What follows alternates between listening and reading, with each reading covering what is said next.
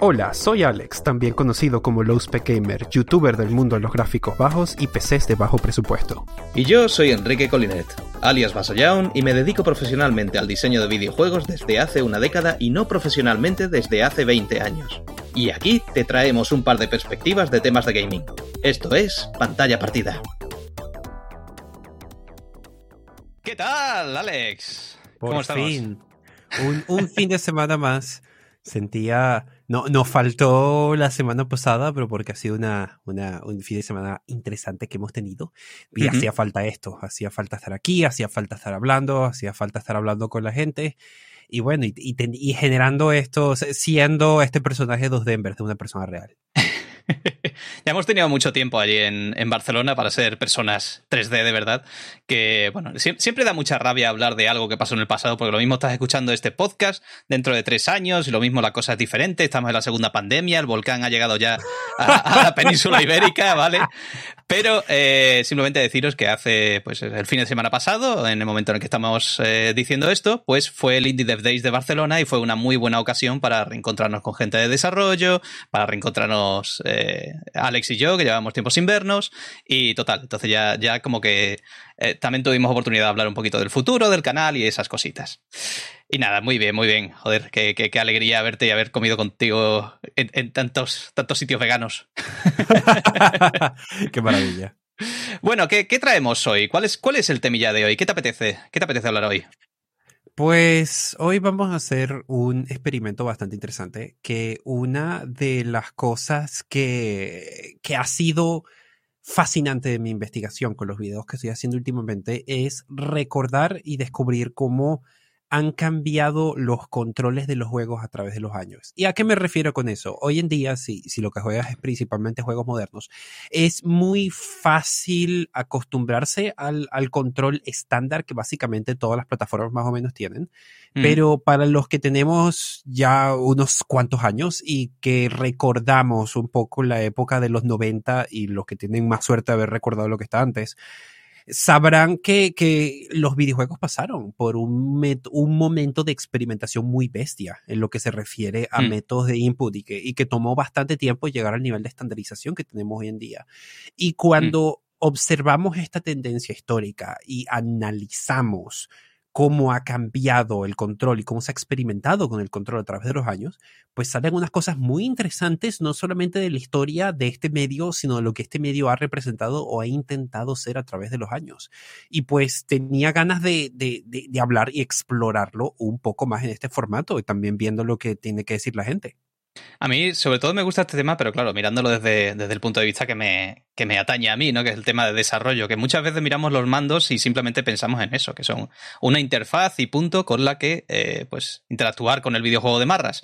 Pero realmente detrás hay mucho, hay mucho que pensar, hay mucha reunión, ¿sabes? Hay mucha frustración por parte del desarrollador para saber cómo encajar todas esas intenciones en el diseño de tu juego para que el jugador pueda sentirse cómodo con todas esas acciones, con todos esos verbos que le ponemos por delante. Entonces, eh, la evolución del controlador ha ido de la mano con, el, con la evolución del diseño y de las posibilidades de los verbos que tienen los jugadores en los juegos. O sea, tú intenta meter un, ¿qué te digo yo? Un World of Warcraft o un GTA V en un mando del Atari, por ejemplo. ¿no? Exactamente. Sí. Eh, no, el no te digo mando yo ha que sea sido- imposible, pero, pero difícil es. El mando ha sido tanto como un limitador o un, algo que permite ciertas formas de juego a, a, verlo sencillamente como el punto de contacto con el jugador y solamente eso es pues incompleto, es una visión bastante incompleta. Ah, Claro. Es más que sencillamente una cosa que está allí, termina determinando qué es lo que se hace y qué es lo que determina un juego. Y eso, y eso es interesante. Mm. Pues si quieres hacemos un, un repasito desde sus inicios, desde los inicios más iniciosos, y, y vemos cómo ha ido evolucionando, vamos a ir viendo cómo, cómo ese controlador estándar de la época, porque siempre en toda época ha habido un estándar, más o menos, o uno que han intentado copiar otros. Eh, Vamos a ver por qué funcionó, qué es lo que le hizo bueno y qué es lo que hizo que se quedase desfasado. ¿Te parece? Sí, por favor. sí, por favor. bueno, pues eh, vamos a empezar un poco por el principio, ¿no? El principio de, el principio de todo, vamos a mencionarlo brevemente, fue, fue gracias a este señor Ralph Baer, que, el, pobre mío falleció hace relativamente poco, a sus 92 años. Yo creo que aportó ya mucho a la industria, ¿vale? Oh. Pero aquí lo importante de la foto es sobre todo lo que está, lo que está sosteniendo. Lo que está sosteniendo es un poco lo que. el, punto de inicio para, para todo lo que vamos a comentar hoy. Eso que veis ahí, esas cajas, bueno, los que, los que lo puedan ver, los que lo están escuchando, lo vamos a intentar describir, ¿vale? Básicamente está sujetando dos cajas del tamaño de. No sabría qué decirte. De. No, sé qué tamaño puede tener eso, pero bueno, del tamaño de, dos puños. De, un DVD o de una pila de cuatro DVDs a lo mejor. Eso, eso, sí, sí, sí. Pero, pero em, un poco más pequeñito. Bueno, pues son unas cajas de maderas con unos diales en el que eh, no sé por qué, porque me hace mucha gracia. En uno pone, bueno, sí, en uno pone jugador izquierdo, en otro eh, pone jugador derecho. Y lo más gracioso es que en un dial pone OR de horizontal y en el otro pone English. Ah, sí, los dos géneros. no sé, o sea, no sé, no sé por qué eso. Yo, no sé, em, para mí por lo más lógico sería poner horizontal y vertical o algo, pero English tiene que, tiene que estar ahí por algo. Además que creo que Ralph Baer no era precisamente un... no era, no era inglés, seguramente este hombre sería alemán o, no lo sé, o de, o de descendencia alemana, o, ni idea, pero eso de, de English me vuelve loco. El caso es que eran unos mandos muy, muy rudimentarios para unos juegos muy, muy prehistóricos, que era, pues, nuevamente, pues eso, mover un, una pelotita, o sea, una barrita por una pantalla y punto. Pero es curioso, tío, y yo pensándolo bien esto, es curioso que los inicios del videojuego fueron analógicos. Sí, sí, sí, sí, sí, sí. Y no, no, no solamente eso, sino que esto representa un inicio a una tendencia que fue muy determinante de su tiempo, que es el mando condicionado al juego, más que el juego condicionado al mando. En el sentido de que estos eran mandos que estaban hechos para el juego que se iba a jugar. Ese era el punto del mando. Tú no, tú, no pensabas ni iniciabas un mando en cuestión de, ah, que otra cosa se podrá o que esto funcione con una variedad de... No, no, no, no, El mando estaba diseñado alrededor del juego. El juego venía primero, el mando venía segundo. Claro, claro en este sentido... Sí, sí, sí. Estamos hablando de una época en la que literalmente todavía no se había conceptualizado el, el uso del cartucho o de que una sola consola, un solo dispositivo podía jugar muchos juegos diferentes y con diferentes, pues eso, layouts de controles y tal y cual. Eso no, no existía de momento. Eso era ciencia ficción. Exactamente. Y, siguiendo esa misma lógica, pues los primeros controles, como tú bien haces la observación, son analógicos porque, eh, porque están hechos para el Pong. Y para el movimiento del Pong, del paddle, tú dices, pues necesito algún tipo de control que sea relativamente analógico. Ergo, el, el inicio del control del juego está determinado por el tipo de funcionalidad que se le quería dar y era una funcionalidad que era eminentemente analógica y eso me mm. parece muy interesante. Pues eso fue un poco, o sea, los primeros controladores, la mayoría de los de las consolas y en esta época, yo creo que nos movimos en esta época de las consolas clónicas genéricas Pong durante bastante tiempo, casi una década, ¿eh? Casi una década de clónicas de Pong. Porque claro, era la máquina de Pong, es que no servía para otra cosa. O había muy poca. A ver, dime tú qué, qué, industria se había quedado por entonces. No había estudios de videojuegos que se, que, se dedicasen a hacer esto. Era, eran más que nada. Era un juguete, exactamente. eran, eran empresas de, hardware, o sea, de, juguetes que hacían eso, hacían pues la máquina de Pong y punto. Y esos eran sus controladores estándar. O sea, algunos pues harían unas cosas un poquito. Fíjate que, este es el mando de la Magnavox Odyssey y sigue estando ahí lo de horizontal, hay vertical, pero sigue lo de English. ¿Qué puñetas es el botón English? No sé, ¿qué, qué es el botón English? Si alguien de la audiencia lo sabe, por favor, que lo, que, lo ponga en, en, el chat, porque ahora, ahora, ahora sí me está entrando la curiosidad. Quería hacer la observación de que esto sigue siendo un control enorme. De hecho, los, las personas en el chat han estado dándonos unas sugerencias absolutamente fantásticas de cómo describir este tamaño, diciendo del tamaño de un par de VHS, del tamaño de una caja de Walkman. Veo que están agarrando referencias muy apropiadas al tiempo de estas cosas. Sí, genial. Muchas, muchas gracias por esas referencias, porque creo que son las que más nos valen en este momento. hay que comprarlo con cosas de la época. bueno, pues eh, luego, luego, ya investigaré el, por qué desapareció el botón English de los, de los mandos. ¿Por, qué el mando de la Play 5 no tiene un botón English? Eso quiero saberlo yo. Bueno, eh, lo dicho, en esta época, pues los mandos eran increíblemente rudimentarios. Creo que ni siquiera, ni siquiera nos cuestionábamos o nos planteábamos que fuesen ergonómicos. No, ni un poquito. Porque realmente si tú has visto este mando en movimiento, o sea, si, si tú lo has visto y lo has cogido, yo no lo he hecho, pero he visto vídeos y tal, y uno, el, ergonomía no tenía, y dos, el cable era tan gordo como el de alimentación de un PC. O sea, era, era, una cosa tremenda. Eh, pero claro, esto ya clamaba a los cielos de que, que, esto tenía que cambiar, no podía quedarse así, sobre todo porque había otra industria que se estaba moviendo en paralelo a la de las consolas de entretenimiento doméstico, que eran las, las arcade, ¿no? Exactamente. Y, yo creo que ahí en, los arcades creo que lo tuvieron un poquito más claro desde el, desde el principio y empezaron pues a poner estos joystick de pelotita, ¿sabes? Eh, para, para, controlar pues al, al Centipede de, turno, al Space Invaders y tal, ¿no? Esa era una palanca con una serie de botones y punto. Bueno, una serie de botones, yo supongo. ¿El Space Invader tenía más de un botón? No, tenía uno solo. Uno solo. Ni me extraña, pero bueno. Es curioso porque en el arcade, ah, dos cosas con respecto al arcade que son súper interesantes. La primera es que ya empezamos a ver los elementos básicos que construyen básicamente casi todos los controles que hemos tenido desde entonces. Mm. Palancas y botones. O sea, son, ahí, ahí se empiezan a cementar los elementos fundamentales del control. Y lo, lo segundo es que aún con eso, el arcade sigue siendo un espacio donde se sigue la filosofía del Pong en el sentido de que el control está hecho para el juego. Hay excepciones, hay excepciones, pero usualmente cuando se construye un arcade, se, la cantidad de botones, la distribución de los sticks, etcétera, se, era en determinación el juego que se estaba haciendo. Este era un juego multiplayer, se jugaba sentado, se jugaba parado, se jugaba de esta manera, se jugaba de otra, y eso, todo el layout estaba construido alrededor de lo que, lo que estás haciendo el juego. Tú creabas la idea del juego, tú creabas el gameplay del juego primero, y ya mm. a la mano construías la idea de cómo iban a ser los controles porque esto eran máquinas que estaban purpose made para un juego. Entonces, todavía no existía la filosofía, o sea, todavía yo creo que nadie se había planteado de forma seria la pregunta de cómo creamos un control que funcione para una serie de géneros y qué sé yo, porque, porque todavía se venía con esa mm. mentalidad, porque eso era también lo que permitía la tecnología en ese momento. Claro, la, la pregunta correcta que nadie se había hecho.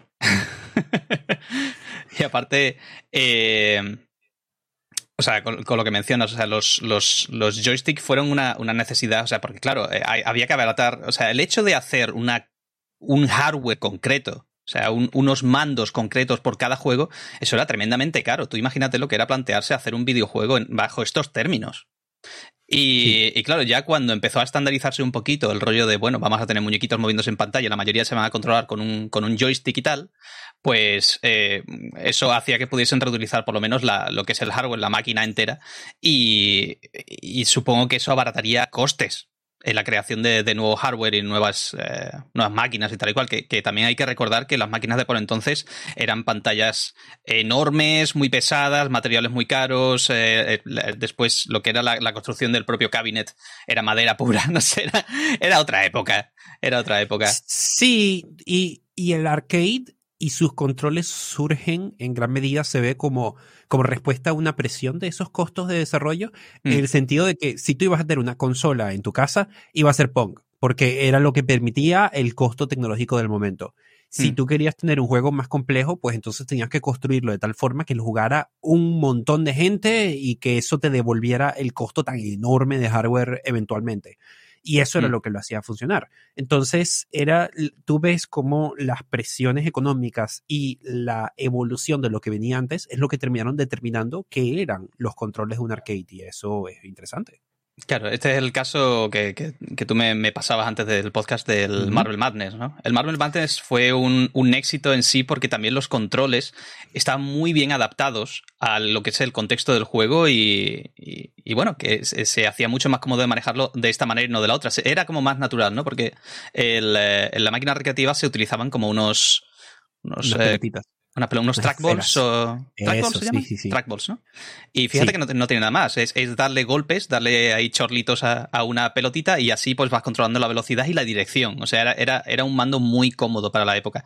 De hecho, esto se intentó adaptar también a, a, uso doméstico. O sea, yo recuerdo, y de hecho creo que tengo por ahí algún mando guardado de, de un trackball para juegos. Pero claro, eh, esto se intentó utilizar para el, el Arcanoid, el Pong se intentó utilizar para otros juegos que a lo mejor no eran tan precisos si utilizabas este, estos controles. Pero. Sí. Pero claro, era, lo he dicho, era una época extraña. Exacto, era un control que respondía completamente a, a, la necesidad de un juego específico. Y de hecho, adaptarlo me imagino que fue dificilísimo precisamente por eso, porque no, no estaba conceptualizado alrededor de la idea de múltiples cosas, sino que tiene Mm. que existir para esta funcionalidad y esta funcionalidad la sea muy, muy bien. Además, que es, es digno de mencionar que esto es un, con- u- los inicios de algo que, que veríamos como retazos más adelante, que es que parte de su éxito se debía, me imagino, a que era un control altamente intuitivo, en el sentido de que tú no necesitabas decir, ah, que la palanca controla esto, que tal botón hace esto. No, tú eres una bola y tú ruedas, rueda la bola y la bola rueda. O sea, no es literalmente lo más intuitivo que puedes construir un control para un juego. Pero claro, eso hacía que esta máquina solo sirviese solo para, Para para eso, sí. o juegos muy parecidos. Tendrían que ser tremendamente parecidos. Es igual el caso de- del Lethal Enforcer, sobre todo los juegos de disparos, de, de pistolas. O sea, se hacía un cabinet que ya no es so- es solo el hecho de poner la pistola ahí, o las pistolas. Era también que, que tenía este sistema de espejos para ganar en profundidad y que el jugador no sintiese que le estaba disparando a alguien que estaba justamente al lado suya. Era un sistema complejo y, y no todos, todas no todas las recreativas, no todas las experiencias, no todos los juegos se beneficiaban de, de esta disposición de la pantalla, ¿sabes? Con la pantalla invertida, con el reflejo de. En fin. Y se- seguramente la pantalla tenía el, eh, el, eh, la imagen invertida. Para que al, al reflejar en el espejo todo se viese bien en, en, el, eh, bueno, en la posición del jugador. O sea, es que había ca- cada, cada mm, recreativa, cada, cada cacharro de esto era un mundo. Y era caro, Sí. evidentemente era caro. Entonces, eso, yo creo que, que esto lo que vino a, a- a solicitar a nivel doméstico es la estan- estandarización de algo, ¿no? Yo, el primer recuerdo que tengo de algo estandarizado es eh, mi querido joystick del Amstrad CPC 464. Este fue mi primer joystick. Este fue mi primer, mi primer mando doméstico de, de cualquier cosa. ¿eh? Con esto es con lo primero que me jugué yo a, a juegos. Y, y era, era súper cacharrero, era, era plasticoso a tope, esto que, que lo girabas un poquito y se escuchaba el... ¿sabes? Pero con esto me jugué yo una barbaridad de juegos. Pero claro, el problema es que eh, estamos hablando de que es un joystick conectado a un teclado. O sea, un joystick que tiene pues eh, ocho direcciones, bueno, cuatro direcciones más un botón, que aunque ahí salgan dos botones, realmente es solo uno, ¿eh? es uno que hace, que hace las veces de dos. Y claro, esto lo conectabas a un teclado que tenía pues tropecientas teclas y claro, ahí, ahí pues sí que se podían hacer muchas cosas diferentes, ¿no? O sea, eh, yo recuerdo haber tenido un simulador de submarinos y claro, en ese simulador pues podías hacer de todo, ¿no? Con cada tecla era una función. Pero después, eh, ¿a qué juegos podías jugar tú con un joystick? Pues, pues a juegos mucho más sencillitos. Pero claro, ahí ya se veía que los más disfrutables eran los que... Los pick, ¿cómo se dice? Los pick and play, los... Esto no era Sí, plug and eh, play, pick pero bueno. and play, plug and play, eh, pi- pick up and play, que, que no requerían mucha explicación. Claro. Y, y es interesante porque el joystick claramente es como un heredero de la tradición del arcade, en el sentido de que es como la palanquita del arcade, pero es un control que a la vez es como más intuitivo, en el sentido de, ah, como dices tú, tú puedes hacer un juego plug and play, que tú lo conectas y tú sabes que cuando presionas arriba vas para arriba, presionas para abajo vas para abajo, eh, ti- tiene sentido y no requiere muchísima explicación. Hmm. Y mm, considerándolo, ya, ya que entras en el tema del Amstrad, eh, hay en, en lo que fue esta, no tangente, pero este lado de los juegos que fue el, el gaming en, en los que eran los computadores personales de ese momento, era casi que estandarizado que tú, que si querías tener la, experiencia inferior, podías jugarlo en el teclado, que era un dispositivo que no estaba hecho para eso, pero allá tú tenía botones, tú ver cómo lo, si lo logras hacer funcionar, pero no solamente el Amstrad, sino ordenadores como el Commodore 64 y demás, venían, no venían, o tú podías adquirir un joystick que, le, que tenían un puerto a veces dedicado para eso, y que ese por muchísimo tiempo era como lo que tenías que adquirir para jugar juegos. Como una persona Mm. pensaba, control estándar para este cacharro que tengo para otras cosas, para jugar juego, que es un joystick. Ese era, ese era lo, lo primero que saltaba a la mente como el complemento para hacer que esto fuera una máquina para juegos. Y bueno, era lo que daba a un control genérico en esa época. Y como digo, completamente legado al arcade. Era lo más intuitivo que dejó el arcade. Efectivamente. Pero bueno, eh, lo dicho, se en cierto modo también el joystick se quedaba corto, porque em, era, era más un cacharro que te daba la posibilidad de elegir una dirección más que de elegir acciones. ¿Sabes? Porque era, era, era todo. Era todo cruceta. es que Era este- direccional. Claro, este 75% de- del tamaño de este cacharro es para moverse, no para, eh, para otras acciones. Y claro, eso evidentemente se quedaba corto. Entonces, eh, ya con la evolución del mercado de, doméstico, pues eh, entró la, gran N, ¿no? Que por entonces era todavía un poco pequeña, pero entró fuerte. Yo diría, un momento, antes de eso, yo entraría en lo de Atari. Ah, bueno, claro, claro, perdón, perdón, perdón, perdón. Claro, claro. Porque Atari, la, verdad es que a veces uno se lo olvida porque no, eh, no sobrevivieron a la carrera. Pero Atari, básicamente le debemos a Atari el concepto de la consola moderna, la popularización del concepto de la consola moderna con cartuchos intercambiables. Y cuando Atari, particularmente por las más conocidas como la 2600, estaban tomando esta decisión de, vale, ¿qué debería ser nuestro control estándar que venga con cada dispositivo? Pues se les ocurrió este cacharro que tenemos aquí en, en pantalla, que es claramente un, una versión más, un intento de una versión más económica de un joystick de, de, ordenador personal o de un dispositivo al estilo arcade. Porque hmm. fíjate que a nivel de lo que estamos hablando de inputs, seguía siendo lo mismo. Un botón y una manera de moverte. Hmm. Por lo, menos, por lo menos el joystick era un poquito más pequeño. Era como si se, se fuese metiendo para adentro como el cuello de una tortuga. Exactamente. Pero sí, seguía eh, viendo solo un botón. No sé si has tenido alguna vez alguna oportunidad de jugar con uno de estos, pero madre mía, que eran, estos eran incómodos, ¿eh? sí, sí, pinchaban por todos lados. Es que, es, que en, los 80 todo tenía pico. Todos los electrodomésticos, todas las cosas tenían picos muy afilados, las minicadenas, los Wallman, todo tenía pico, nada era redondeado. Ahora, ahora vivimos en la época en la que todo es redondeado, hasta los parques infantiles de los niños son redondeados. Pero antes todo tenía pico y pinchaba. No, no solamente esto, sino que esto, esto era un peligro en el sentido de que tú estabas jugando y lo dejabas en el suelo y tú te caías y te caías encima y te empalaba. O sea, era para, para los que nunca han tenido uno en la mano, este asunto es duro. Tú podías darle un gol, tú podías clavárselo a alguien, es muy duro. creo que en un vídeo del Angry Video Game Nerd, creo que, que mata a Jason Borges clavándole dos de estos en los ojos o algo de eso, no, no recuerdo. Completamente posible, completamente posible, era durísimo. bueno, eh, antes hemos mencionado eso, que, claro, eh, creo que Atari fue la primera que adoptó este en plan de, oye, somos una consola, somos, eh, somos un, dispositivo ¿no? de entretenimiento doméstico y el joystick nos parece como una buena manera de, jugar a nuestros juegos, ¿no? Fue el primero que dijo, oye, pues nos mola esto del arcade. Vamos a dejar de, utilizar cosas raras, porque ya venían de lo del el Magnavox Odyssey y otras consolas que realmente no sabían cómo, cómo, cómo conectarse al, usuario. Literalmente, sabían cómo conectar el dispositivo, eh, el controlador a la consola, pero no sabían cómo conectarse debidamente al usuario. Y, Exactamente. Y claro, eh, veremos también en paralelo del rollo de los, de los ordenadores, que bueno, teníamos, pues eh, uno de los más típicos era el, Spectrum, ¿no? Pero de nuevo, esto eran todo teclas y tal, y esto no era, no es un interfaz cómodo para, el, usuario. Entonces, aquí estaban sucediendo tres cosas en paralelo. Estaban los arcades evolucionando de una manera curiosa porque estaban, en fin, estaban adaptándose. Los arcades estaban como adaptándose a las necesidades de cada juego los, eh, las consolas intentando adaptarse a las necesidades de cada usuario. Y eh, los ordenadores intentando adaptarse a, no sé, a algo. A algo estarían intentando adaptarse.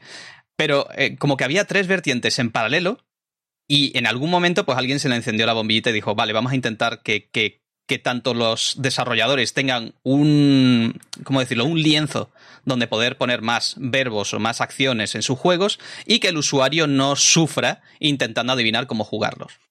Sí, quiero añadir algo ahí que me parece muy interesante, que mm. cuando me puedes volver a poner el joystick aquí de pantalla del, Atari, que claramente cuando uno hace, antes que estábamos hablando de cómo el control venía de una necesidad de un juego específico y ese legado de eso, de ese arcade y esas máquinas antiguas.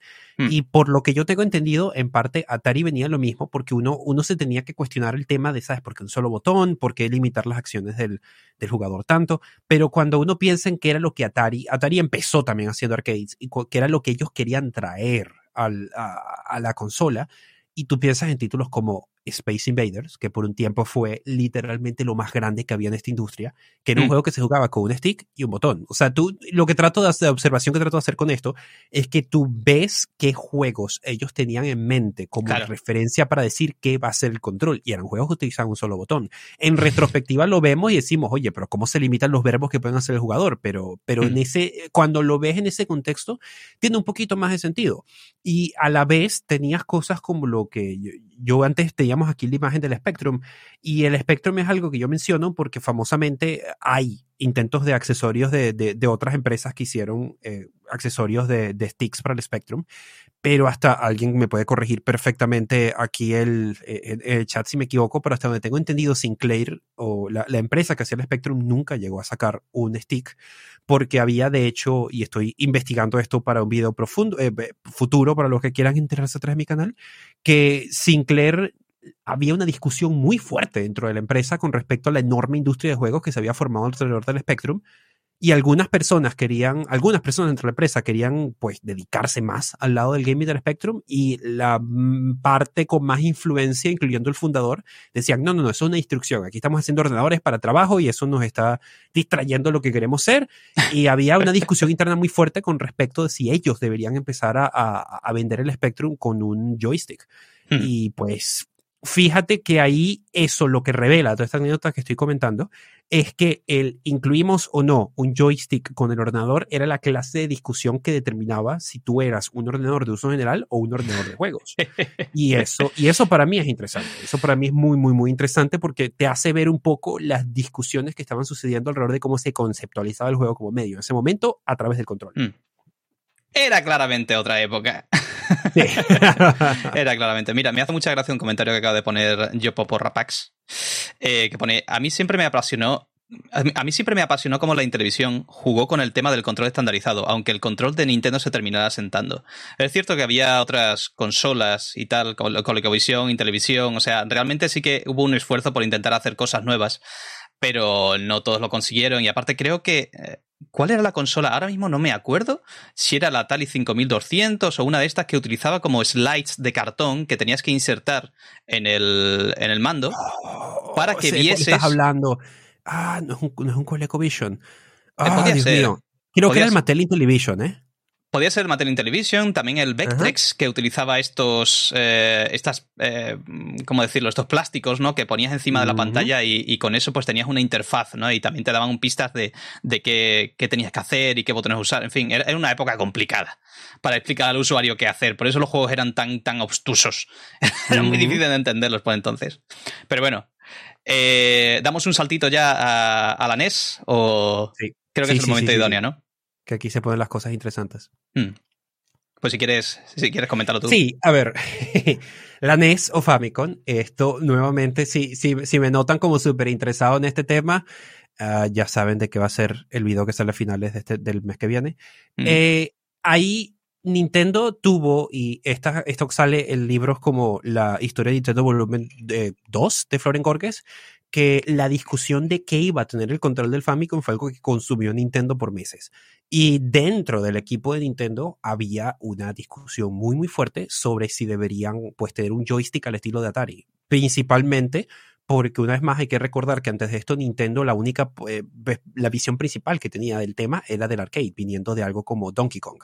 Hmm. Y de hecho el Famicom se conceptualizó inicialmente, el reto era crear una consola de casa que fuera capaz de jugar un, un port relativamente fidedigno del arcade Donkey Kong. Entonces, la idea original que ellos tenían de, de eso era pues un joystick al estilo, o sea, Donkey Kong utiliza un joystick y un, y un botón. Entonces la idea era utilizar un control muy similar al de Atari. Y de hecho hasta el día de hoy, si alguien ve una Famicom, tiene un, un puertico enfrente, que el punto de eso es que lo dejaron, pues en algún momento hacía falta conectarle un, un control de, de, de este estilo. Entonces, ¿cómo es que terminamos con este control tan icónico que tiene el Famicom y el NES? Pues dos cosas muy interesantes. La primera era que estaban tratando de pensar más allá de Donkey Kong y decir, ¿sabes qué podemos hacer? ¿Qué otros juegos? ¿Cómo podemos hacer? Y aquí está la pregunta fundamental. ¿Cómo podemos hacer un control que funcione con una variedad de géneros? Ya se estaban empezando a cuestionar eso. Ya había aquí una, una, un conocimiento o una idea de que iban a haber otros géneros y otras cosas en el futuro de las cuales tendrían que adaptarse. Y la segunda que es muy interesante, es que el, el, joystick al estilo Atari es costoso. Es costoso de producir, es costoso de fabricar y les preocupaba lo que dije antes, que es que alguien se apuñalara con uno de ellos. Nintendo siempre ha sido de los que les preocupa cómo la gente se va a hacer daño con sus controles. Y entonces decían, no, pues tenemos que hacer algo que sea plano, pero ¿cómo, cómo hacemos que, que, que, que esto se se funcione en un control plano. Y por suerte, a Gunpei Yokoi en aquel momento había inventado esta maravillosa cosa conocida como el D-pad para los juegos Game Watch, que principalmente alguien, lo, alguien del equipo del, del Game Watch eh, ah, bueno, alguien, alguien que, que, era familiar con el Game Watch en el equipo del Famicom lo vio y dijo, oye, si utilizamos esto?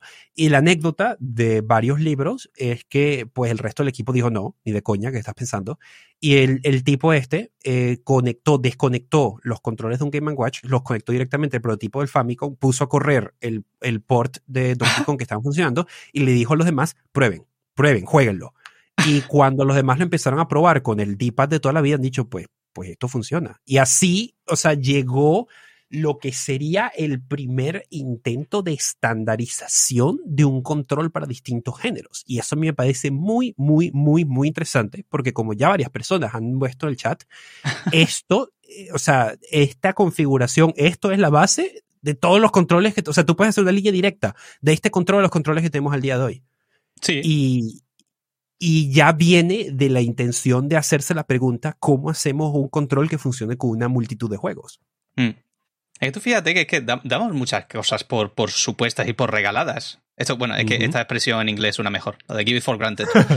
Pero, pero es cierto que, claro, miramos el mando de la, de la NES y vemos, claro, pues es lógico, es, ¿cómo no va a ser de otra manera? Pues un pad digital por un lado y los botones por otro. Pero es que, es que no fue así, es que tú fíjate, Ralph Baer, que era ingeniero, y el tío sería un tío inteligentísimo, y no se le ocurrió porque, porque las necesidades también eran otras, porque el juego con el que estuvo experimentando tenía otras necesidades, era una cosa muy diferente. Así que, o sea, no es, no es tan fácil. Esto, de igual manera que lo estamos, pues cuando vemos este mando lo vemos en horizontal, lo mismo se había podido hacer en vertical. Lo mismo el digital estaba arriba y, tú lo coges con la mano izquierda por encima de la mano derecha, ¿sabes? Como si fuese el mando de la Wii.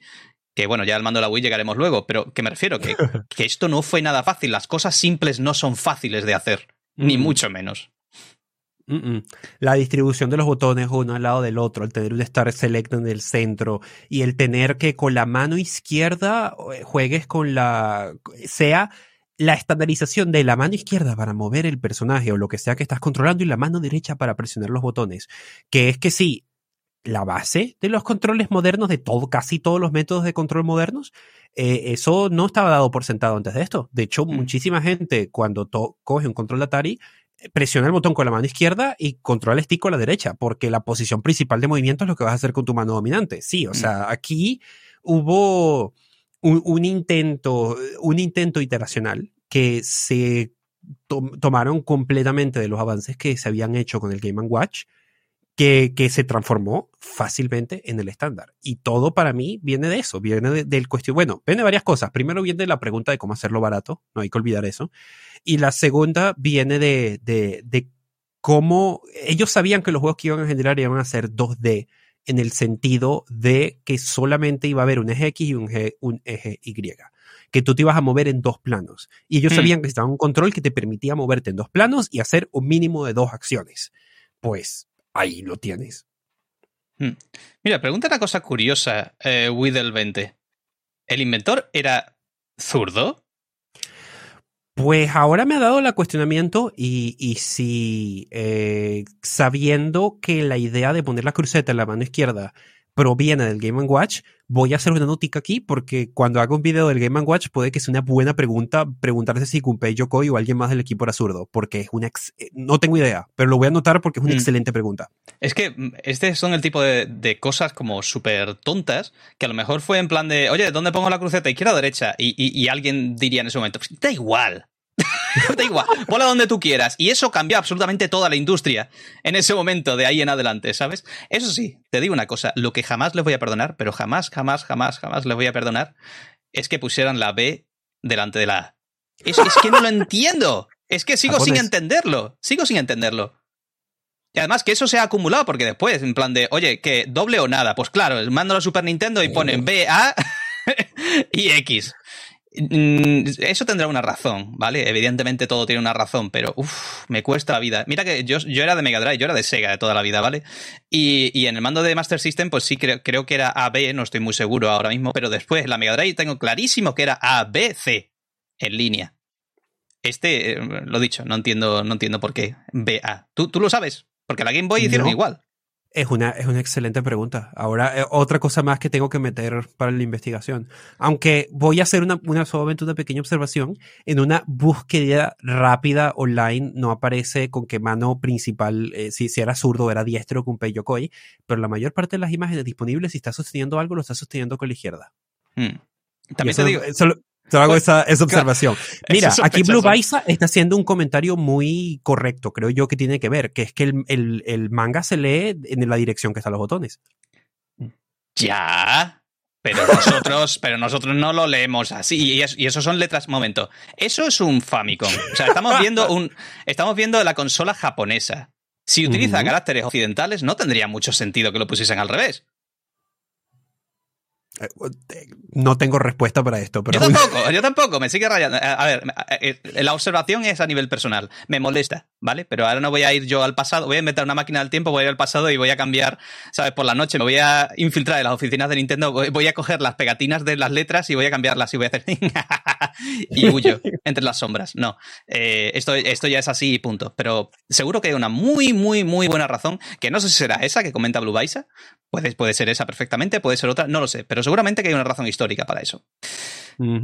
Bueno, eh, esto aportó muchísimo a la industria del videojuego, muchísimo, muchísimo. De hecho, eh, joder, esto ya estamos hablando de que hay una estandarización tocha, o sea, porque en los tiempos de Atari yo creo que se seguía todavía sin saber si, si el joystick o el, el controlador era como, como lo, no sé, como la respuesta a todo, porque eh, aún así en, en la Atari había, había otros, otros periféricos, otras alternativas, ¿no? Estaba el trackball, eh, no sé si había una pistola o no había una pistola, pero bueno, eh, otros, otras alternativas había. Como que todavía no se fiaban mucho de lo que era el joystick. Y yo recuerdo incluso haber tenido, y creo que lo tengo por aquí, luego te paso una foto si quieres, tengo un mando de la Atari que es igual a la de la NES.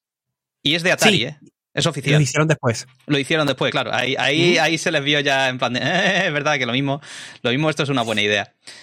Pero bueno, la, la cosa es que eh, esto sentó base. Eh, todo el catálogo de Nintendo, casi todo, te digo yo que el 95% de los juegos o 99% de los juegos de Nintendo se pueden jugar con este controlador sin problema ninguno, excepto ya los que tienes que jugar con Rob the Robot o con el, o yo que sé, alguno con el, con el eh, Power Glove o lo que sea, pero claro, esos son gimmicks concretos y juegos concretos para estos gimmicks, ¿no?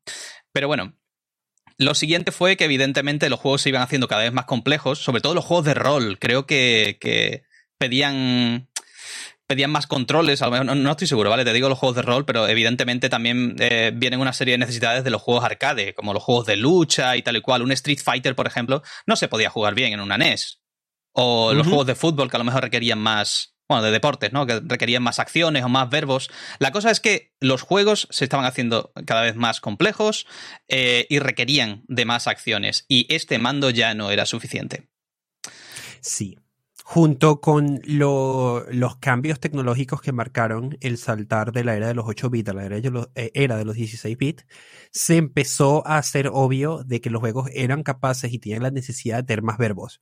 Y Mm. para tener más verbos se, se empezaron a dar de cabeza con la limitación de los botones. De hecho, hay cantidad de juegos bastante más adelantados de la vida del NES que, que, que tenías que hacer cosas extrañas como presionar hacia arriba y darle un botón, Sí. darle una cosa a esta a la otra vez, tenías que seleccionar entre distintas armas. Se, se notaba que ya al final se estaban empezando a quedar, dar con las limitaciones inherentes del control Mm. y pues era lógico que cuando saltaran al próximo pues iban a necesitar más botones. Hmm. Yo como, como fan absoluto que soy del Angry Video Gamer y que lo menciono un- un- en un programa así y en otro también, eh, es muy divertido ver cómo hace muchos análisis de juegos de, de esta época, de la época de la NES y tal, cómo muchas veces se encuentra de, de cara con problemas de diseño gravísimos derivados de la falta de controles o de la falta de, de inputs suficientes como para todos los verbos que querían tener en el juego. Y precisamente por eso toman decisiones tan... eh, raras, como por ejemplo que se, se, salte agachándote, o sea, que se, saltas dándole hacia abajo, o saltas eh, dando de diagonal diagonal arriba derecha y un botón, porque, sin, porque cada uno de esos es, es, otra acción de forma independiente, o que para sacar un menú tengas que pulsar select y después, un microsegundo después a otro botón, cosas así, porque literalmente es que no había suficientes botones para la complejidad de ciertos juegos. Y eso, claro, lo dicho, era, era ya un problema. Y ya la, la, necesidad de una nueva generación ya no era tanto porque la gente quería mejores gráficos, sino porque los desarrolladores querían mejor tecnología y mejores, mejores dispositivos y mejores inputs. El cambio de control definitivamente es uno de esos casos donde estaba orientado no a lo que estaban pidiendo los jugadores y los consumidores, sino los desarrolladores que están rogando mm. esta necesidad. Y es muy interesante en ese sentido. Claro, entonces ya la evolución evidentemente fue el meter más botones en el mando de la Super Nintendo, el mando de la Mega Drive, en, otras consolas que salieron por la época, supongo, la, Atari Lynx, la... Perdona, la Atari Lynx, no, era la otra, la, la, Turbo, la Turbo, TurboGraft 16. Eh, esas consolas pues eh, tenían mandos con más botones. ¿vale? Y, sí, una, una observación digna de hacer, que no sé si tenemos alguna imagen de alguna otra consola no Nintendo de esta época, que yo Popora, Popo, Poporapax uh, ha comentado aquí en el chat y que es un otro tema que estoy investigando, es que, y, es verdad, eh, hay, hay, fuentes que dicen que Nintendo, hay entrevistas de ciertas personas de Nintendo que dicen que ellos no patentaron el D-pad, pero aparentemente uno sí lo patentaron porque el resto de la industria eh, tuvo que hacer como unos malabares extraños y tener unos D-pads muy distintos para poder no, no meterse en problemas legales con Nintendo. Pero tú ves que todos estaban dispuestos a hacer eso porque al momento de que el D-pad entró en la escena como elemento mecánico, todo el mundo dijo, madre mía, esto, ¿cómo, cómo no, qué hacíamos sin esto antes? Ese es, completamente el antes y el después. Y mm. literalmente ha sido un elemento estándar del juego hasta la llegada del Switch. No lo quitaron por una puta razón que no entiendo. Entonces, ¿cuál fue el, siguiente gran salto que hubo? O sea, ya, ya cuando teníamos suficientes botones, ya podíamos tener todas las acciones que quisiéramos, pero creo que el, siguiente problema fue el paso a las tres dimensiones, ¿verdad? Eso fue un. fue un Una de mis épocas preferidas de la historia del, del juego. Pero claro, eh, en la época de la PlayStation, sí, ahí hubo un salto a las, a las, eh, a las tres dimensiones, pero el controlador eh, seguía siendo un controlador bastante clásico. O sea, aunque el diseño era lo que es er-, ergonomía, PlayStation como que sentó sentó unas bases que han durado pues 25 años ya, realmente el mando no aportaba nada nuevo. Comodidad y más botones, pero no había nada más. ¿Cierto? Sí. De hecho, si recuerdas el, el mando original del, del, PlayStation, el que no, antes de que tuviera los botones analógicos, era como para preguntarse, pero qué coño va a hacer uno con esto. Era, no, es interesante y no, no he estudiado la historia del PlayStation lo suficiente para entenderlo, pero es digno de preguntarse, bueno, dos cosas. Primero, claramente ves que no es la cruceta clásica de toda la vida, porque ya aquí tenían las patentes de Nintendo respirándoles en la nuca. Y la segunda, que aquí tuvo que haber hecho una decisión de decir, vamos a hacer la consola con las capacidades 3D más impresionantes de esta generación, utilizando un medio del que nosotros somos dueños, que es el CD, para tener el, sonido y las cosas más cinemáticas espectaculares. Y vamos a hacer un control que se controle todo con botones. Pero qué carajo. O sea, aquí yo quiero saber cuál fue la decisión, porque aquí hubo una decisión y eso me parece muy, muy, muy, muy interesante. Y, y no lo sé. Porque en contraste luego tenemos la Varsofia esta, que es el control del Nintendo 64, y hay una, una, una atención a un detalle completamente distinto. Mm. En dos razones. Una, porque, y yo tengo que admitir, yo le tengo muchísima, muchísima nostalgia al control del Nintendo 64. Es una consola muy importante para mí, como yo fui creciendo y por lo tanto siempre que la veo me da esos, esos sentimientos felices. Pero yo cuando trato de conectar un Nintendo 64 o jugar hoy en día, ahora que Nintendo la está relanzando el control este para jugarlo en la Switch, madre mía, qué control más incómodo y más extraño. ¿Qué, demonios estaban pensando? Me hizo mucha gracia hace poco que, salió, no, me acuerdo por qué razón era, creo que era porque había salido el anuncio de eh, los juegos de, de, la, de la, del canal de Nintendo 64 de la Switch. Sí, sí, es que, sacaron este control otra vez, pero para Switch. Efectivamente, e, esa fue la razón. Pues eh, como que había gente que nunca había visto antes el mando, gente muy joven y tal igual, y alguien, alguien hizo un vídeo que me hizo muchísima gracia, que era en plan de, os voy a explicar cómo se agarra, cómo se agarra debidamente este mando. Primero utiliza tu mano izquierda para sujetar la parte izquierda Usa tu mano derecha para sujetar la mano derecha. Y usa tu brazo central para sujetar el, el mando central. Yo también lo vi y me ha hecho muchísima gracia porque este chiste como que aparece, desaparece y una nueva generación lo coge algo así como cada década. Yo siento que lo he visto en tres iteraciones distintas del internet, por tres grupos de personas distintos y es fascinante. Yo era la primera vez que lo veía, pero realmente sí, a este mando le, le, quitas la parte central, te, queda, te sigue quedando un mando bastante eh, eh, bastante estándar, bastante normalito. Es simplemente que no sabían dónde poner el, el analógico. Simplemente, le, quitan, le quitan la parte central y es como el control del PlayStation. No es muy distinto, de hecho.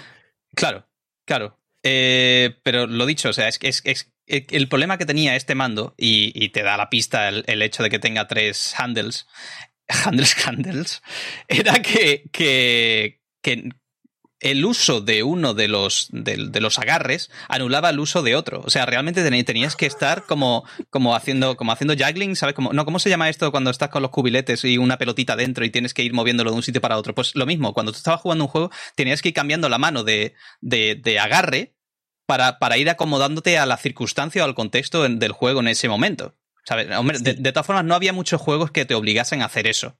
Normalmente los juegos siempre te obligaban a un, a, un, a un, layout concreto y con ese te quedabas. Con el Banjo Kazooie, tú jugabas con la mano izquierda en el central y la derecha en el derecho. Y después, en ciertas ocasiones, a lo mejor estirabas un poquito el dedo o la mano para darle al digital, para cambiar la cámara o algo de eso, no estoy seguro. Pero normalmente eso, ningún juego, casi ninguno, te obligaba a ir cambiando la mano de sitio. Sí, sí, sí, de hecho, es, es curioso porque hay, hay dos cosas que yo siempre cuando veo este control pienso.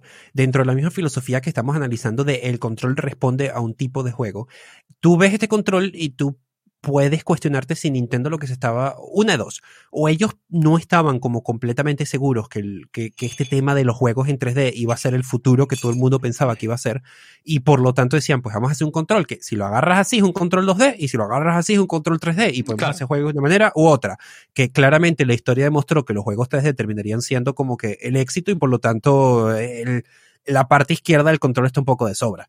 Pero eh, lo que sí sabemos a nivel fundamentalmente de desarrollo, que se ha dicho varias veces, es que este control se creó de la mano de un juego específico, que era el juego de lanzamiento en Nintendo 64, que era Super Mario 64. Y Super Mario 64, siendo un juego que está completa y íntegramente construido alrededor de su control en tres dimensiones, hmm. pues aquí un poco a nivel de filosofía arcade, en el sentido de vamos a desarrollar el control del juego, se nota que ya empiezan a cuestionarse de decir, mira, alguien en algún momento tuvo que haber probado un prototipo de Super Mario 64 con un D-pad y un control convencional y haber dicho, esto no sirve, aquí hace falta un método de control analógico. Esa decisión, esa conversación sucedió. Y el resultado de eso es un control que dijeron, bueno, pues vamos a ponerlo de esta manera y este va a ser el control con que se puede jugar el nuevo juego de Mario, que una vez más terminó determinando la interfaz básica de cómo debería ser un control. No porque esta sea la forma que tengan todos los controles, sino porque después de que Nintendo hizo esto, pues rápidamente Sony dijo, ay, eh, nosotros como que también necesitamos un control analógico porque no hay manera de jugar juegos, ciertos juegos tridimensionales sin eso. Y pues echó todo para adelante de esa manera. Y eso me parece interesante. Mm, a mí lo que me, me fascina, o sea, históricamente hablando, uno de los mayores retos con respecto a coger un juego y adaptarlo a un layout nuevo de forma súper exitosa, para mí es el caso del Super Mario 64 eh, DS. No sé, si lo ha jugado ahí, pero. Bastante, sí lo he jugado. Pues básicamente, básicamente nos vino a demostrar Nintendo que eran capaces de, hacer magia. O sea, porque adaptar eh, todos los controles y, o sea, el gameplay del Super Mario 64 a un digital y a unos pocos botones es que me pareció increíble. Se jugaba súper cómodo. O sea, realmente llegaron a demostrar que ni siquiera el analógico era necesario. Pero después, si tú juegas al Super Mario 64 en la Nintendo 64, e, es súper cómodo también jugarlo así. O sea, realmente que son muy buenos adaptándose a los controles. Son, es una cosa que siempre se suele pasar por encima, pero Nintendo es muy buena eh, adaptando controles. Hago, sin embargo, hago una acotación y que es que si comprabas el juego de Super Mario 64 para el DS, te venía con un knob que tú podías ponerte en el dedo para poder jugar con controles analógicos utilizando la pantalla táctil. Así que no lo abandonaron del todo. Ah, eso no lo sabía yo. Pues yo no lo jugué así y tampoco me hizo falta, ¿eh? Así que... O sea, yo, yo lo recuerdo porque me acuerdo que lo compré y lo mm. tuve y haber dicho, ¿y para qué es esto? Y, y nunca lo utilicé y me enteré años después para qué era. Bueno, la cosa es que el, mando de Super, el Mario de Super Mario 64, ole, el mando de, la Nintendo 64 vino a, a decirle a la industria, hey, creo que los jugadores podrían beneficiarse de tener un, control un poquito más mm, preciso. Más preciso, exactamente. Eh, y hay muchos juegos que se pueden beneficiar de ello. Juegos de conducción, juegos de simulación, juegos de. No sé, bueno, juegos de plataformas, evidentemente, juegos de sigilo, hay un montón de géneros que se podrían beneficiar. Pero Irónicamente, dimos toda la vuelta de los controles analógicos de los inicios del juego a los controles digitales de los botones y los demás durante el arcade, a otra vez llegar al analógico, cosa que siempre parece divertido.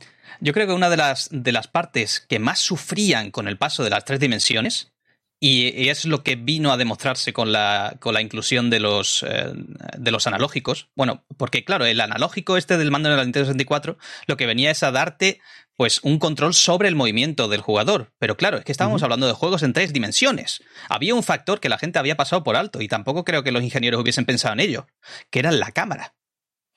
O sea, el control de la cámara se empezó a hacer muy necesario, porque juegos como por ejemplo el Golden Eye de la, de la Nintendo 64 o el Turok. ¿Has jugado al Turok? ¿Has jugado al Turok? Es, horrible. Es horrible. La, cámara, o sea, el, manejo de la cámara es horrible. El juego es bueno, o debería ser bueno. Es simplemente que el control no lo hace bueno. Es una pena. Es una pena absoluta. ¿Alguna vez has jugado una opción legendaria que está dentro del GoldenEye, donde puedes conectar dos controles y utilizar un estilo dual joystick como hoy en día. Es la cosa más brutal retro que existe. están las opciones y cada vez que lo veía yo decía, pero esto, y tú puedes conectar literalmente un control y tener un dual stick. Es, o sea, es impresionante que alguien lo vio y dijo, oye, pero es que sería bueno tener otro stick para, para poder controlar la cámara. Pues conecta un segundo mando, dele. Se tuvieron que partir el culo de risa haciendo eso. ¿Tú estás seguro? Sí, sí. ¿Estás seguro? Sí. Pues yo lo meto, ¿eh? Que no me cuesta nada. Pues mételo. Venga, vale. La culpa es tuya. wow. Bueno, pues eh, claro. Lo dicho, en esta época eh, se vio que el, analógico tenía mucho potencial, había una necesidad en las cámaras y tal y cual. Y eh, en, ese, en ese sentido creo que fue Sony quien dio el primer paso a meter un segundo, un segundo analógico en el mando que mira tú por dónde, pues resulta que la configuración que tenían para el mando de la PlayStation, pues resulta que, podía encajar perfectamente meter ahí dos. Mucha suerte con eso, sí. Tuvieron, tuvieron, tuvieron bastante suerte. De hecho, esto que vemos aquí en la imagen no es el DualShock. Todavía no era el DualShock. Era el, el Dual Analog de la PlayStation, que es básicamente un DualShock, solo que no tiene los, los motores dentro, no pesaba tanto, eh, no se rompía con tanta facilidad y aparte tenía esas hendiduras en los, en los joysticks ¿vale? Para distinguirlo de, lo que sería el futuro DualShock cuando saliese. Sí, dos observaciones. Bueno, termina, termina. No, no, venga, comenta, comenta. Dos observaciones que me parecen interesantes justo antes de llegar a este punto. Eh, uno, mencionas lo de la cámara, que estamos a punto de llegar, y es que es fascinante. Pero justo antes de llegar en eso, yo creo que el hecho de que el 3D haya dado ese disparazo analógico con Super Mario 64 fue un golpe de suerte en el sentido de que, como muchos han hecho observación ya, hay muchos muchos juegos de 3D que se pueden jugar perfectamente al no tener tanta precisión con un D-pad. Lo que pasa es que con un platformer, como era la Super Mario 64 y como eran muchos otros juegos que dominaron esta época, el control analógico preciso era determinante para que el platformer funcionara. Eso o tener plataformas de bestia enormes. Y el, eh, y, es interesante como ese género, la popularidad de ese género terminó como impulsando la idea del control analógico para el movimiento. Luego viene lo de la cámara, que si bien como haces la observación y ahora que tenemos la imagen de Sony aquí, si Nintendo introdujo la idea de, del control analógico de las consolas de esta, de esta manera, Sony no solamente lo perfeccionó, sino que perfeccionó de forma intencional o no intencional el layout estandarizado. Porque esto que tenemos en pantalla, esto que habrán cambiado qué significa cada botón, pero yo puedo coger cualquier mando que tengo aquí en la oficina y, es esto. Este, este que estamos viendo aquí es el layout estándar de todos los controles de aquí, de casi todos los controles aquí adelante. Y, y Sony con él. Bueno, eso a lo mejor es debatible, ¿no? Porque el mando de la, Super Nintendo ya se parecía. No era igual, ¿vale? La disposición era un poco más diagonal, no estaban tan alineados en vertical y horizontal, pero era ya algo parecido, ¿no? Vale, ok. sí, te puedo, te, puedo dar que, esto es una evolución de, de, lo que había empezado el Super Nintendo. Hmm, Definitivamente. sí, sí, sí. O sea, te digo que, o sea, tienes, tienes toda la razón que todos se basan un poco en este layout, pero este se basaba también un poco en el, en el de Super Nintendo, creo, ¿no? Porque también, coño, el, mando de Super Nintendo es el primero que metió el botones LR. Sí, definitivamente. Hmm. Aunque en este punto es importante preguntarse qué tanto esto se transformó en el estándar porque era bueno y qué tanto se transformó en el estándar porque era popular. Porque si mm. algo introdujo eh, el PlayStation es el PlayStation transformó el juego en una cosa game, en una cosa mainstream como ninguna cosa antes lo había hecho. Al punto que cuando tú a muchísimas personas en esa época le, preguntabas cómo luce un control de juego, esto es lo que les venía a mente. Este, este mm. se volvió como el icono. Sí, igual que cuando preguntaba sobre una consola portátil, la consola que siempre venía a la mente era la Game Boy, ¿no? Pues esto se convirtió un poco en el, en el estándar de la época. La Play. Exactamente. Bueno, ¿y de aquí a dónde nos vamos? O sea, porque ya tenemos, ya tenemos un montón de botones para un montón de acciones y un montón de verbos. Tenemos el, Dual Analog, que por cierto, que quería comentar la historia del Alien, Alien Resurrection de PlayStation. No sé si tú, te la sabes o la has leído. No, no, no, no, cuéntame. Es buenísimo porque se llevó un montón de hostias en la época. Eh, porque fue el primer juego que metió una configuración clásica de. ¿Qué pasa? ¿Qué pasa? Que tienes razón, he oído antes que fue el primer que hizo mover la cámara con el stick derecho y el movimiento con el izquierdo y la gente perdió la cabeza. muy mala reacción. Muy mala reacción en plan de ¿qué, qué, es, qué es esto? ¿Qué, pero qué mala idea poner el movimiento en un, en un analógico y, el, y la vista en otro. ¿Cómo se hace esto? Eso es muy raro, es no sé qué, no sé cuánto. de verdad se, reaccionó muy mal. Pero sentó el estándar de, de, de todo a partir de ese momento. Ya todos los juegos eh, first person shooter tiraban de ahí y se estandarizó. Pero, pero esto viene un poco a, a recordarnos que lo nuevo a veces es difícil de digerir, ¿vale? Es un poco como, ¿qué te digo yo? Como una vacuna del COVID, ¿vale? Puede parecer raro al principio, puede ser que no te fíes de ello, pero puede ser muy bueno a largo plazo, ¿vale? Pues eso, eh, simplemente esa historia del Alien Resurrection de PlayStation fue el primero que, utilizó esta configuración dual de, dos thumbs, uno para moverse y otro para mirar. Hubo muy mala reacción, muy mala recepción, pero después se convirtió en el estándar. Y, todo el mundo ahora se acuerda de ese juego, no porque fuese bueno, ni mucho menos, sino porque, porque básicamente pues, eh, fue el primero en utilizar algo arriesgado que después se convirtió en el estándar. Pero bueno, ¿cuál sería, cuál sería el siguiente paso? Hemos enumerado los botones analógicos, ¿qué más? Antes de llegar a ese paso, eh, quiero, quiero comentar que en esa época el control, si no me equivoco, el control de Xbox ya empezó este tema. Cuando tú ves, por ejemplo, un control de Xbox, es muy parecido a este control de Sony. O sea, ya aquí empieza a ver como un, mm, ok, ya, ya lo estamos pillando, ya, ya vamos por aquí. Y de hecho, ya la, cuando llega la época del, PlayStation 3 y del Xbox eh, ¿cuál? el Xbox 360, sí, el Xbox 360 eh, empieza, ya, ya hay como una idea de, ergonomía, de cuántos son los botones, de qué es lo que empiezas a tener. Empiezas mm. a ver más juegos que son multiplataforma y que están presentes en las dos. Y ya cuando el asunto estaba, estaba direccionado pasó algo precioso de una época que extraño profundamente, no quizás porque fuera innovadora, no porque quizás los juegos que salieron de ahí fueron fantásticos o clásicos, sino porque, oh Dios mío, las cosas extrañas con las que se estaban experimentando. que, que, que, que, en retrospectiva y con un poco los lentes de nostalgia, qué linda fue esa época. Y esa fue, yo creo que la, la época donde todo el mundo le dio por la cabeza de, estar intentando hacer controles con movimiento y como, eh, como mm. interfaces principales de juego. Y todo esto pasó, tú, a ver, tú recuerdas, tú estabas en internet el día que Nintendo anunció el control del Wii.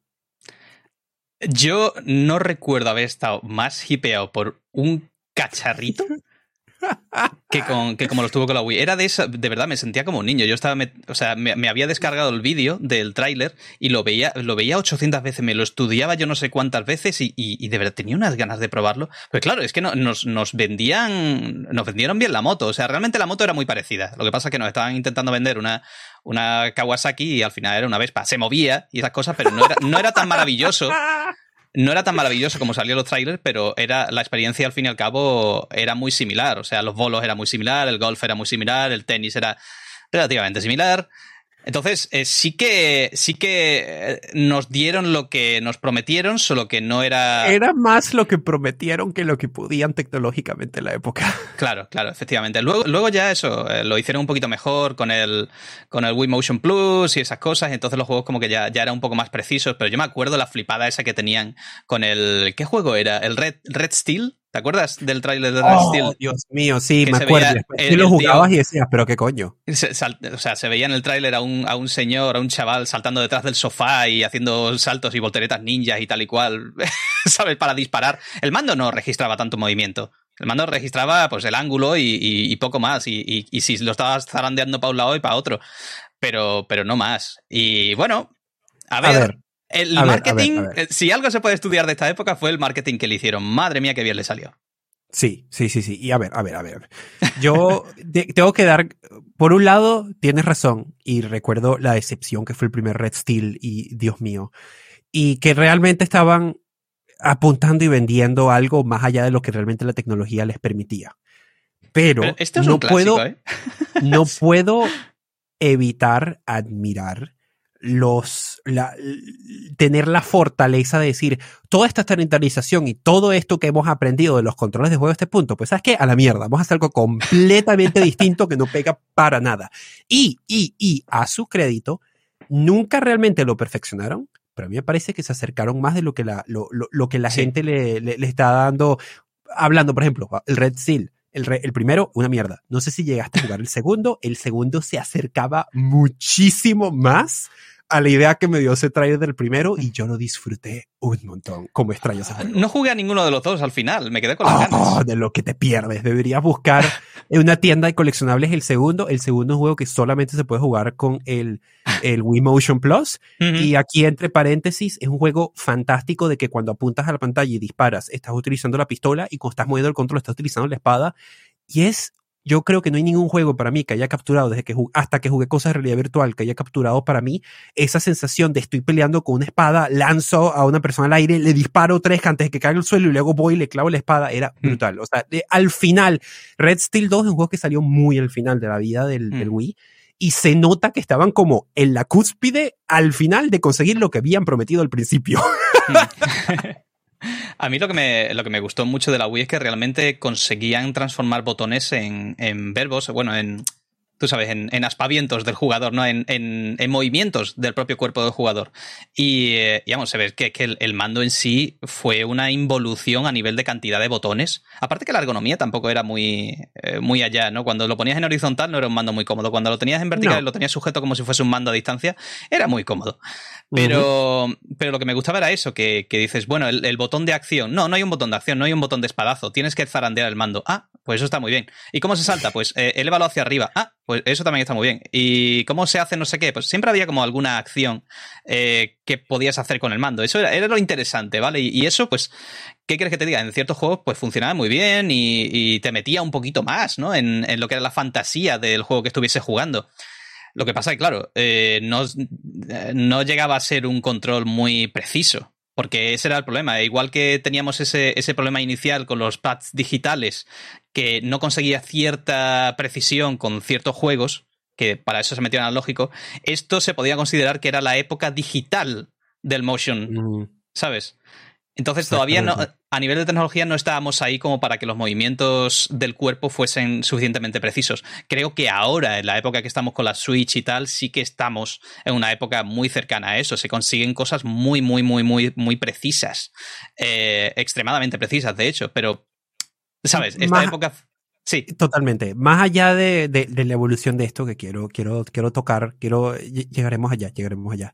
Em, antes de, de hablar de eso, una observación que hace Er López en el, en el chat, que me parece que, que, que a veces a mí se me olvida, es que es importante recordar que la intención del Wii era lidiar con un problema que los juegos estaban teniendo y que todavía tienen, que es que la complejidad, la estandarización ayudaba muchísimo con eso, pero lo que se estaba transformando en el control estándar era e- y sigue siendo extraordinariamente intimidante para una persona que no está familiarizado con un control. Y como persona que, que pasa por el proceso de tratar de enseñarle a personas que nunca han jugado juegos a jugar y cosas por el estilo con varias personas en mi vida, oye, esto, cuando tú te consigues un juego indie que se controla con, con, dos botones, es una maravilla para enseñar a la gente precisamente por este, por este tema. Y mm. Nintendo aquí, en este paréntesis de su historia, al que después aparentemente abandonaron lamentablemente, se ve, lo que estaban intentando conseguir era una simplificación de los verbos de juego, un una un preguntarse, oye, ¿para qué tenemos los controles en primer lugar? Es para que sea una interfaz con el jugador.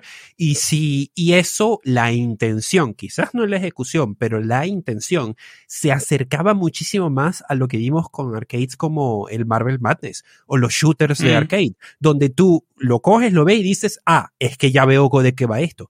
Que la ejecución fue súper incompleta y por lo tanto no cumplió su objetivo. Sí, completamente. Pero la intención era esa. Y en algunos ejemplos, en algunos casos, funcionó pues muy bien. Haciendo otra vez la, acotación de que estamos hablando antes de cómo el control de, de, PlayStation estandarizó la idea de cómo jugamos un shooter hoy en día. Oye, si hay algo en lo que yo extraño el Wii Remote es en ciertos shooters. No sé si recuerdas algo como Metroid Prime 3, pero madre mía, qué bueno era este control para jugar shooters. Yo es que los Metroid todavía, o sea, los, eh, la trilogía la tengo, la tengo comprada para Wii, todavía no la he jugado, pero el oh, shooter con el que tengo yo grandes recuerdos, que me lo pasé en plan de, es que no me imagino jugando lo mejor que aquí, fue con el Resident Evil 4. Sí. El Resident Evil 4 para, para la Wii era una experiencia cojonuda, o sea, es que no me imagino jugando lo mejor. Es que no quería jugarlo con analógicos, quería jugar como lo estaba jugando ahí me lo estaba pasando súper bien, era muy divertido, muy divertido. y me ha hecho gracia cuando has mencionado lo de lo de la, la simplificación, lo de, lo de intentar apelar a un mercado mayor y tal. Es realmente el movimiento que hizo Nintendo consiguió con, con eso, con la reducción de los botones y con, con la simplificación de todo, que, que el promedio de edad o la media de edad de su comunidad de jugadores eh, aumentase en 30 años, porque es que ya directamente había gente muy mayor.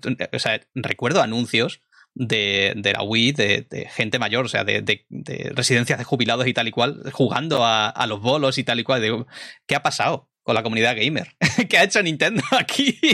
Yo creo que les pilló tan, tan de sorpresa a la mayoría de los jugadores que, que no sabían ni cómo reaccionar. En plan de, quiero esto, pero me están asociando con, con la tercera edad.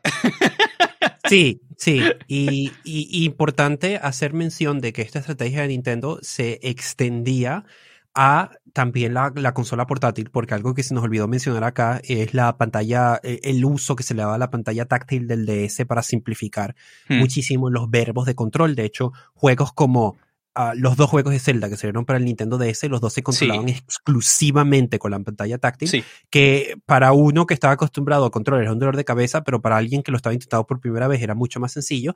Y hago acotación de esto porque esta observación de Nintendo que dijo, ah, ¿cómo hacemos los controles más sencillos para personas que no están acostumbradas a jugar juegos? Pues pantalla táctil y movimientos de control. La parte de movimiento de control no funcionó. Se podría, se podría discutir si tuvo un legado o no, pero la parte de pantalla táctil tuvo, estaban apuntando una dirección correcta, porque después ese territorio lo tomó completamente los smartphones.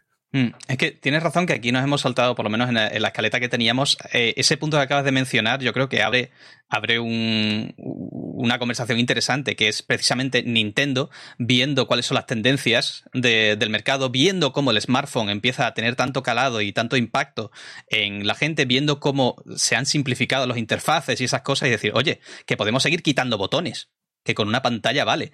Y precisamente creo que, que esa fue un poco la, la respuesta a esa tendencia con la, con la Wii U, por ejemplo. Porque ya la, de, la DS eh, ya había salido antes que, el iPhone. Correcto. O sea, eso, eso sucedió.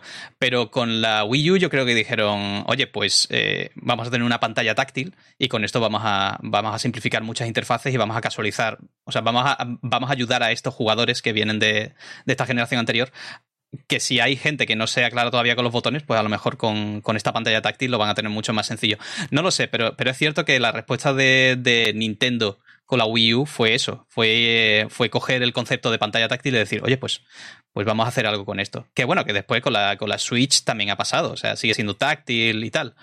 Y, y de hecho las pantallas táctiles o los, o los pads táctiles también sean como, bueno, no te voy a decir estandarizado, pero sí que, por ejemplo, la PlayStation 4 y la 5 tienen pads táctiles. Y todo esto se transformaron en un método aceptado. Sí, hmm. sí, sí, sí, sí. Efectivamente. Entonces, bueno, eh, la Wii lo que consiguió, lo importante, la, gran novedad de la Wii fue el tema del motion control, que, funcionó muy, muy bien para la Wii. Porque era, es que, claro, no tenían otra opción, porque es que realmente, como era una consola con tan pocos botones, después estaba, como mencionaba Blue Baisa por ahí, eh, tenían el mando Pro. Que mando Pro es eh, realmente, en términos gamers, es mando normal. Pero la Wii era el mando Pro para los jugadores de toda la vida. Eh, pero realmente eso, la gran innovación fue el hacer juegos o tener muchísimos juegos que en el catálogo se beneficiasen de los controles eh, tácticos, iba a decir, perdona. Em, controles de motion, bueno, motion control. Sí. Esto eh, llevó a PlayStation a desesperarse un poco, ¿no? Cuando sacaron la PlayStation 3, porque dijeron, vale, ¿has visto el éxito que ha tenido Nintendo con esta cosa? Lo mismo nosotros nos tenemos que poner al día. Creo que hubo ahí un mal estudio de la situación. Porque la PlayStation 3 empezó, empezó enfocándose en una dirección en la que no se, no se había tenido que enfocar ni mucho menos. De hecho, bueno, está por ahí la, la, mm, la terrible imagen de uno de los prototipos de, del mando de la PlayStation. Esto, esto es una cosa real. Ay, Dios eh, mío, cómo extraño este 3. Esto fue, esto fue un momento de oro para estar en la internet. El mando, el mando boomerang de la PlayStation 3, o sea, esto es una cosa que sí sucedió, ¿vale? Era un prototipo, pero esto había podido ser el mando de la PlayStation 3 y bueno, eh, realmente el, el, asunto con este mando era, o sea, iba a ser igualmente un motion control y vimos como en la presentación de PlayStation 3 eh, creo que todo el mundo se acordará por ahí de la presentación del Lair, este es uno de los primeros juegos de PlayStation 3 que era de dragones y que se controlaba como el culo. sí. O sea, algún día tendré que jugarlo porque lo tengo por aquí, pero era un juego que no se controlaba bien e incluso en la propia presentación eh, se quedó bastante patente que, no, que no todos los juegos se benefician de, esto.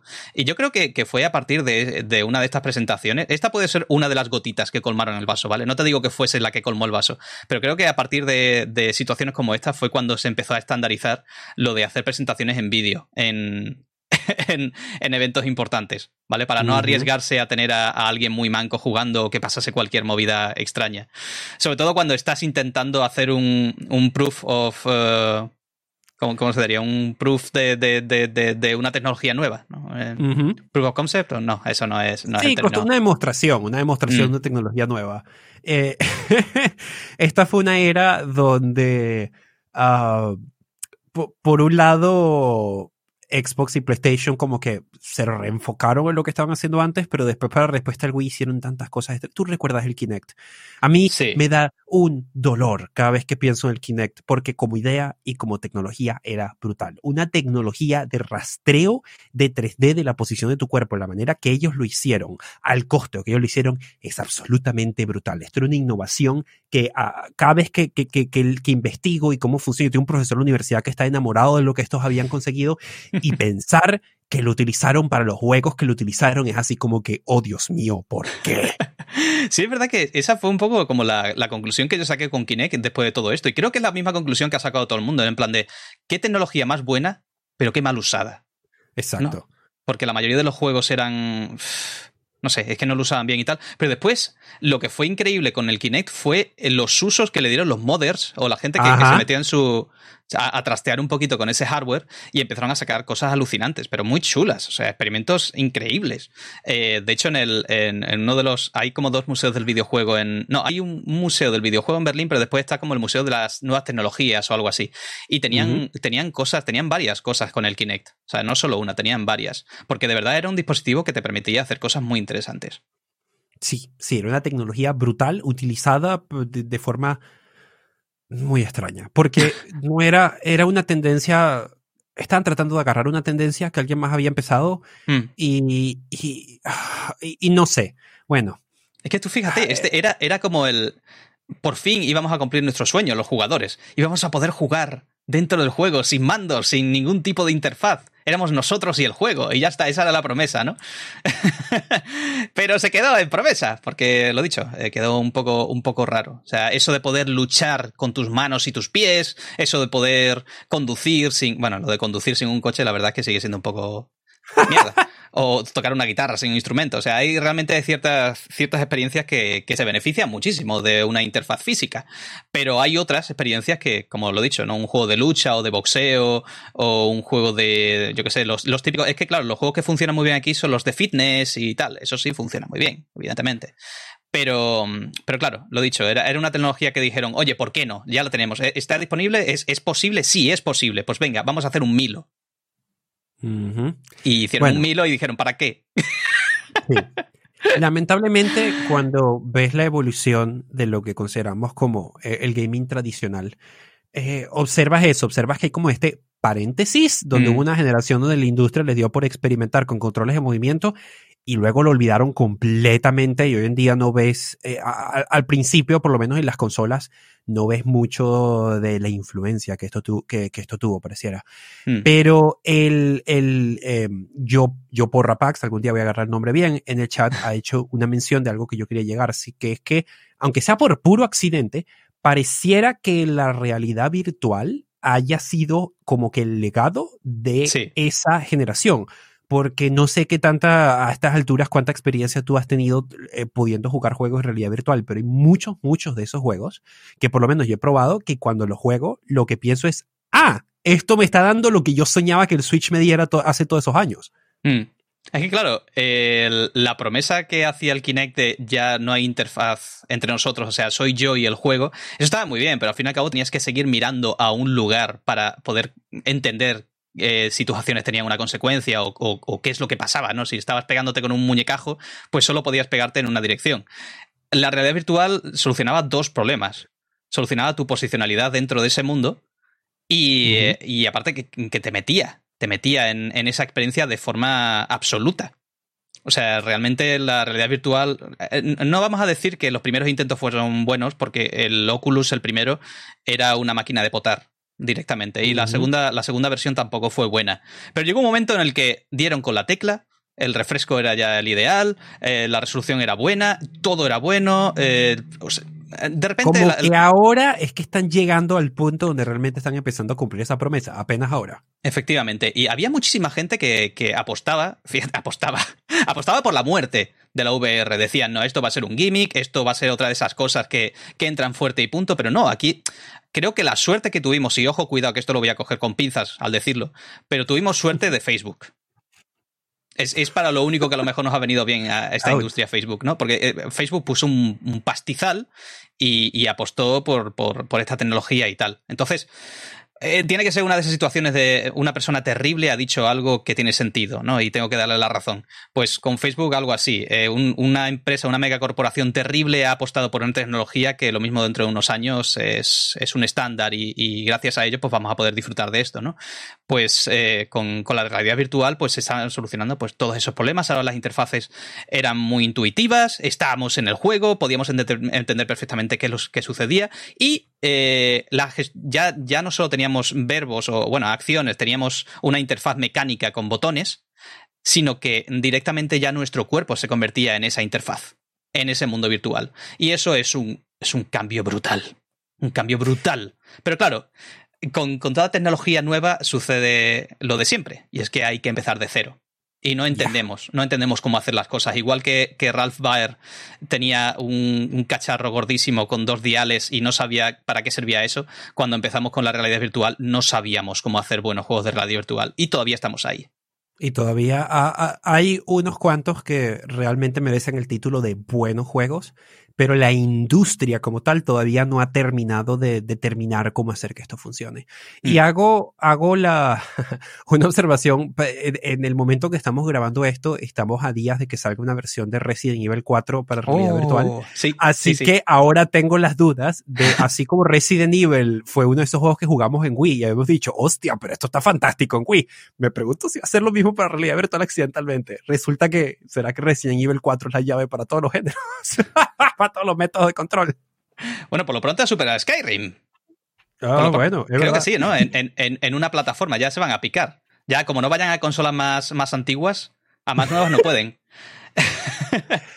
Una, una, una cosa que, que López está haciendo observación en el chat y que me parece muy apropiado es que lo, el parte del problema de la realidad virtual es que los controles son llamativos, pero no son cómodos para todos los géneros. Yo digo, sí, porque un asunto brillante, hermoso que está sucediendo con la realidad virtual ahora es que están en esa fase donde estaban los juegos clásicos hace 30 años, en el sentido de que nadie ha dado con el control estandarizado que funcione. De hecho, tú ves los controles como cuando empezó la realidad virtual, que está todo el mundo intentando unas cosas distintas, luego más o menos se medio estandarizó lo que está utilizando ahorita el Oculus Quest, y ahora acaba de salir, eh, han salido imágenes del el próximo control de realidad virtual de PlayStation, y es algo completamente distinto, lo que mm. significa que la realidad virtual todavía está en ese hermoso momento donde no han dado con el control estandarizado que funciona a todos los géneros no ha habido un, un Famicom aquí que dé con algo que termine siendo como el blueprint de cómo seguir y por lo tanto todavía lo estamos descubriendo.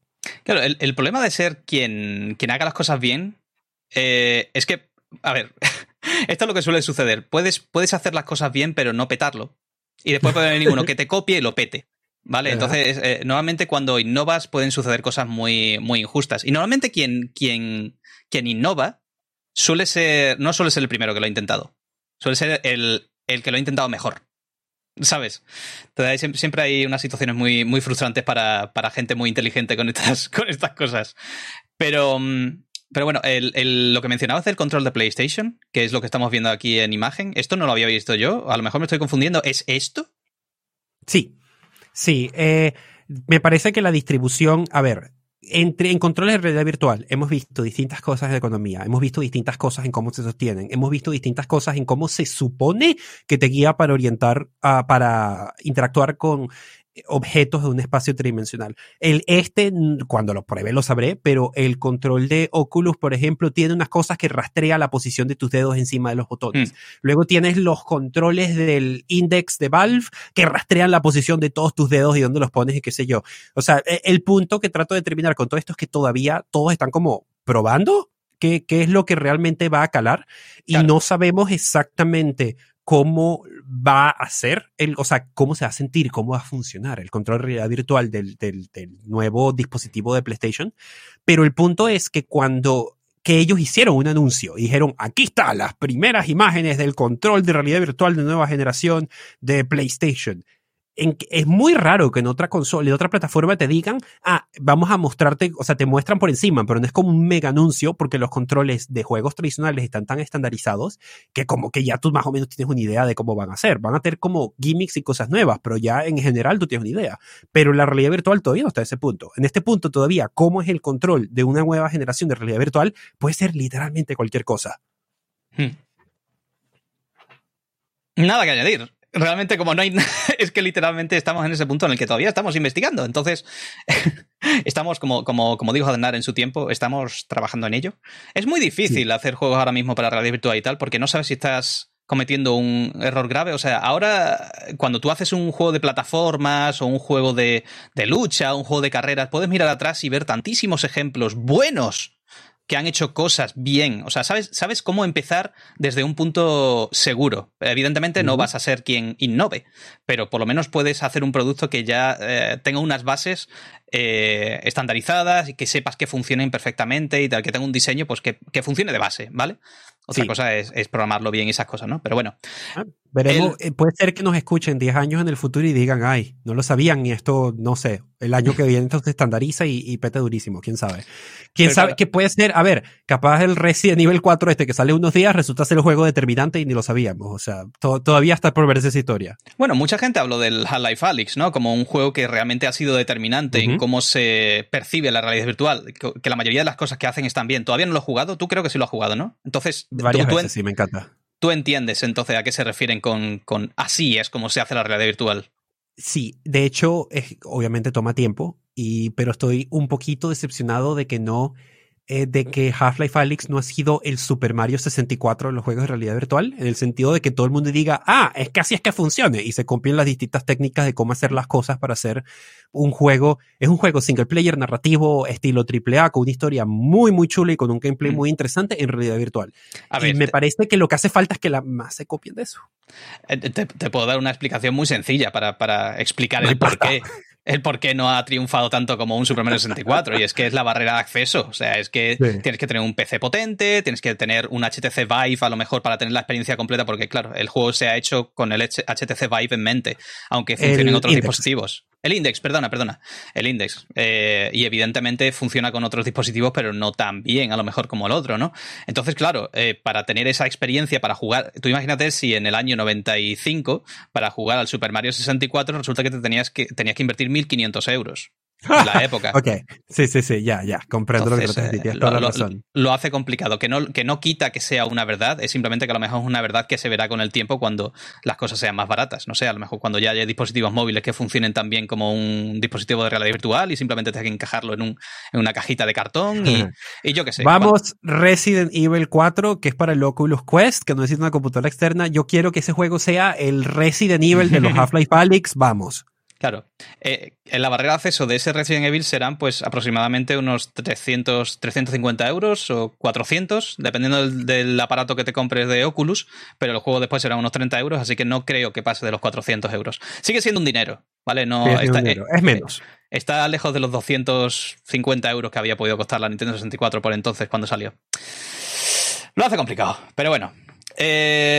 y bueno, eh, creo que estamos más o menos en ese punto en el que ya estamos como en el presente, ¿no? De, los dispositivos y de las interfaces humanas, ¿no? Para, comunicarse con, con, los, con los videojuegos. Em, no hemos hablado del, mando de la PlayStation 5 porque solo podríamos hablar de lo que serían los, eh, controles hápticos y tal, que bueno, que también es, es una parte interesante ah. de donde estamos ahora mismo.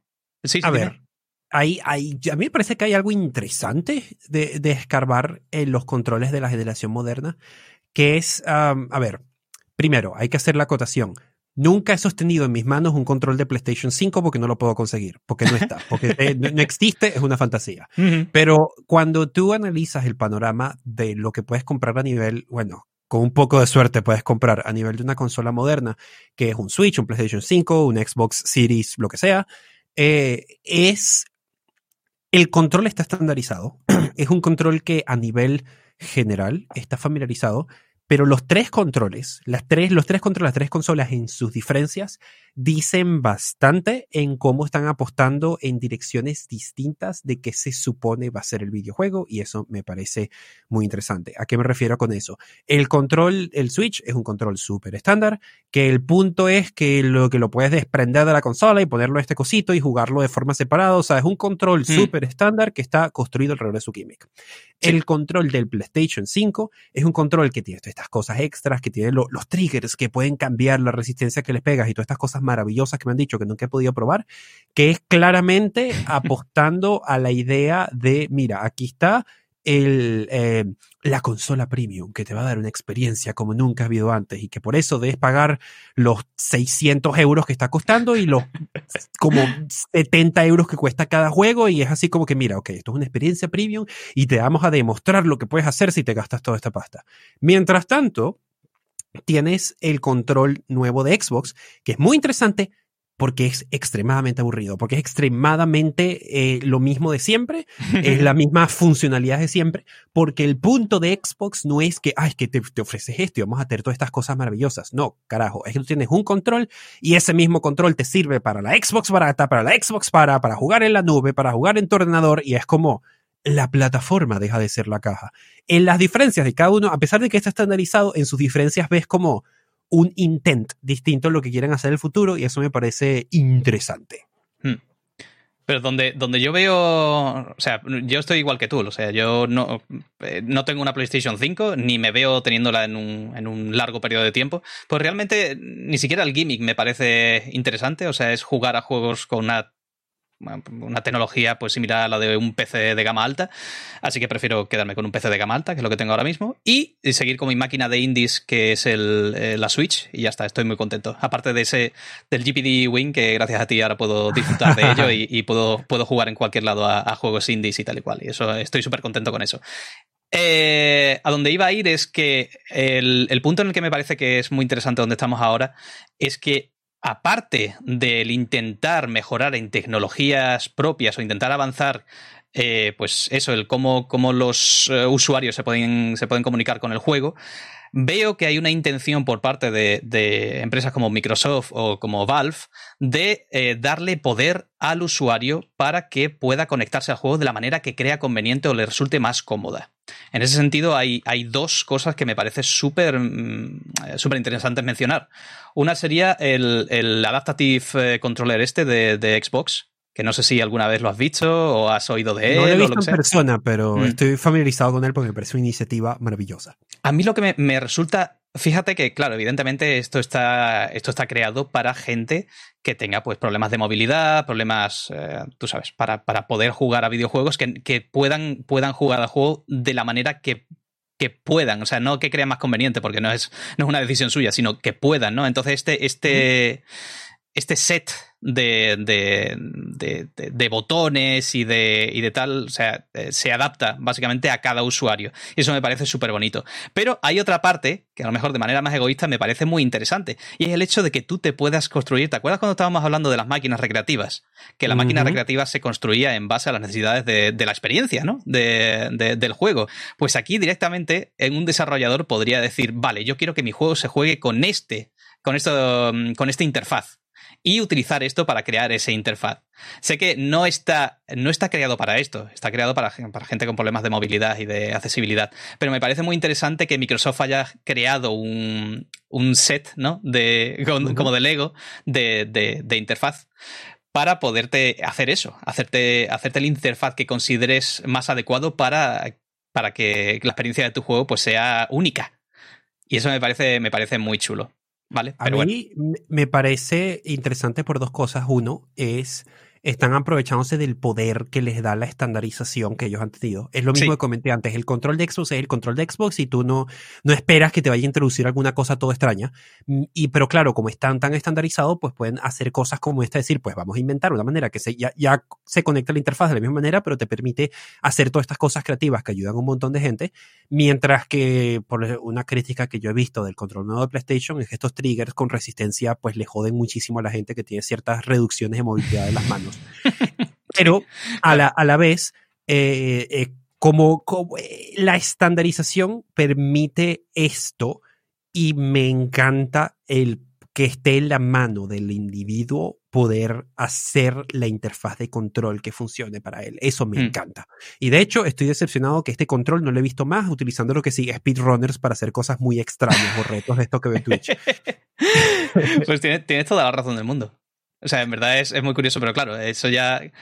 No, nos pongamos a, Eso haría como un rollo muy elitista entre los speedrunners. En plan de sí, vamos, el, voy a pasarme el juego, pero, pero dándome golpes contra la cabeza a la mesa, dándole a este botón, ¿no? Y ahora, y ahora la gente que, si lo hago con este control, lo hago con la cabeza, lo puedo hacer medio frame más rápido que con las manos. Y con esto me ahorro dos segundos aquí en esta salida. Yo lo dicho, o sea, esto está hecho para gente con problemas de accesibilidad, pero yo, yo no lo había pensado para lo de speedrunners, lo has pensado tú.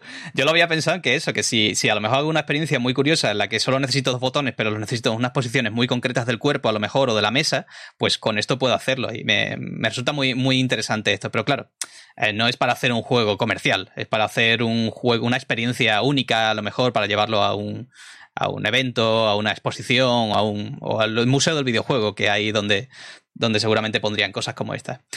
Eh, por otro lado, claro, esto le da poder a los usuarios que más problemas tienen de accesibilidad. Pero por otro lado, Valve sí que se ha preocupado en intentar darnos herramientas a los usuarios de toda la vida, a, los jugadores de toda la vida, para que hagamos de nuestros mandos y nuestros eh, pues, controladores lo que queramos. ¿no? En ese sentido, se creó el Steam Controller, que era una especie como de híbrido entre, entre ratón. ratón mando. Algo así. A mí me da una lástima que lo hayan descontinuado, porque esto, esto, yo, yo sé que tú tienes uno, yo tengo uno, es mm. una de las cosas que más me duele de jugar tantos juegos en Game Pass es que es jodidísimo incluir un juego de Game Pass, o menos yo no he conseguido la manera, eh, utilizarlo con el control de Steam, nunca me lo quiere agarrar. Y mm. me da una, una terrible lástima porque a mí este control me encanta. Es, tiene, tiene el problema que tiene una curva de aprendizaje y por lo tanto va un, contra, un poco en contra de la filosofía del pick up and play que ya permite la estandarización.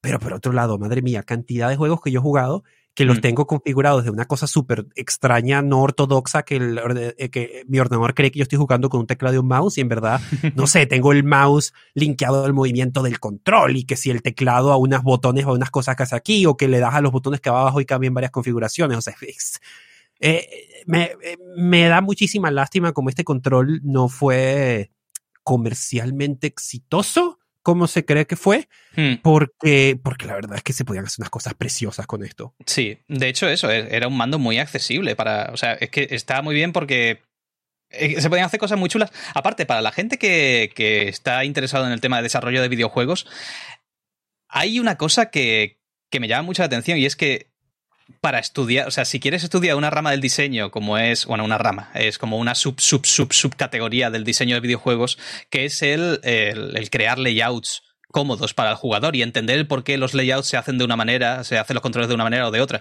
Esto te da la oportunidad de hacerlo, de estudiar si hay maneras de mejorar eh, la manera en, la que el jugador se comunica con el juego. Eh, hace poco yo tuve una necesidad muy concreta con el Steam Controller y pude pasarme un juego con el Steam Controller y estoy súper contento por ello. Eh, sucedió que hace, hace poco, hace relativamente poco, en el momento que estáis escuchando este podcast, salió el Blade of Darkness, bueno, eh, anteriormente conocimos como, como, Blade The Edge of Darkness, este juego español súper mitiquísimo de, uh -huh. de Digital Legends. Eh, pues resulta que yo, yo, estaba esperando a que saliese el juego y digo, bueno, por fin van a adaptar este juego para poder jugarlo con mando, porque vivimos en el año 2021 ahora mismo. y digo, pues, pues tendrá, ¿no? Pues no, resulta que es una experiencia tan clásica que directamente el juego pues solo se puede jugar con teclado. Y dije yo, Nanai, no, me niego, me, niego, a jugar con teclado porque, porque no, lo siento, no estoy acostumbrado. A mí me gusta jugar con mando. Entonces, eh, gracias a, esta, estas interfaces que tiene eh, Steam con, con, el Big Picture y tal y cual, y estos menús, pues eh, te permite pues, crear un layout para el juego que quieras. Y eh, lo puedes hacer. Ya lo bueno es que ni siquiera te tienes que limitar a usarlo con el Steam Controller.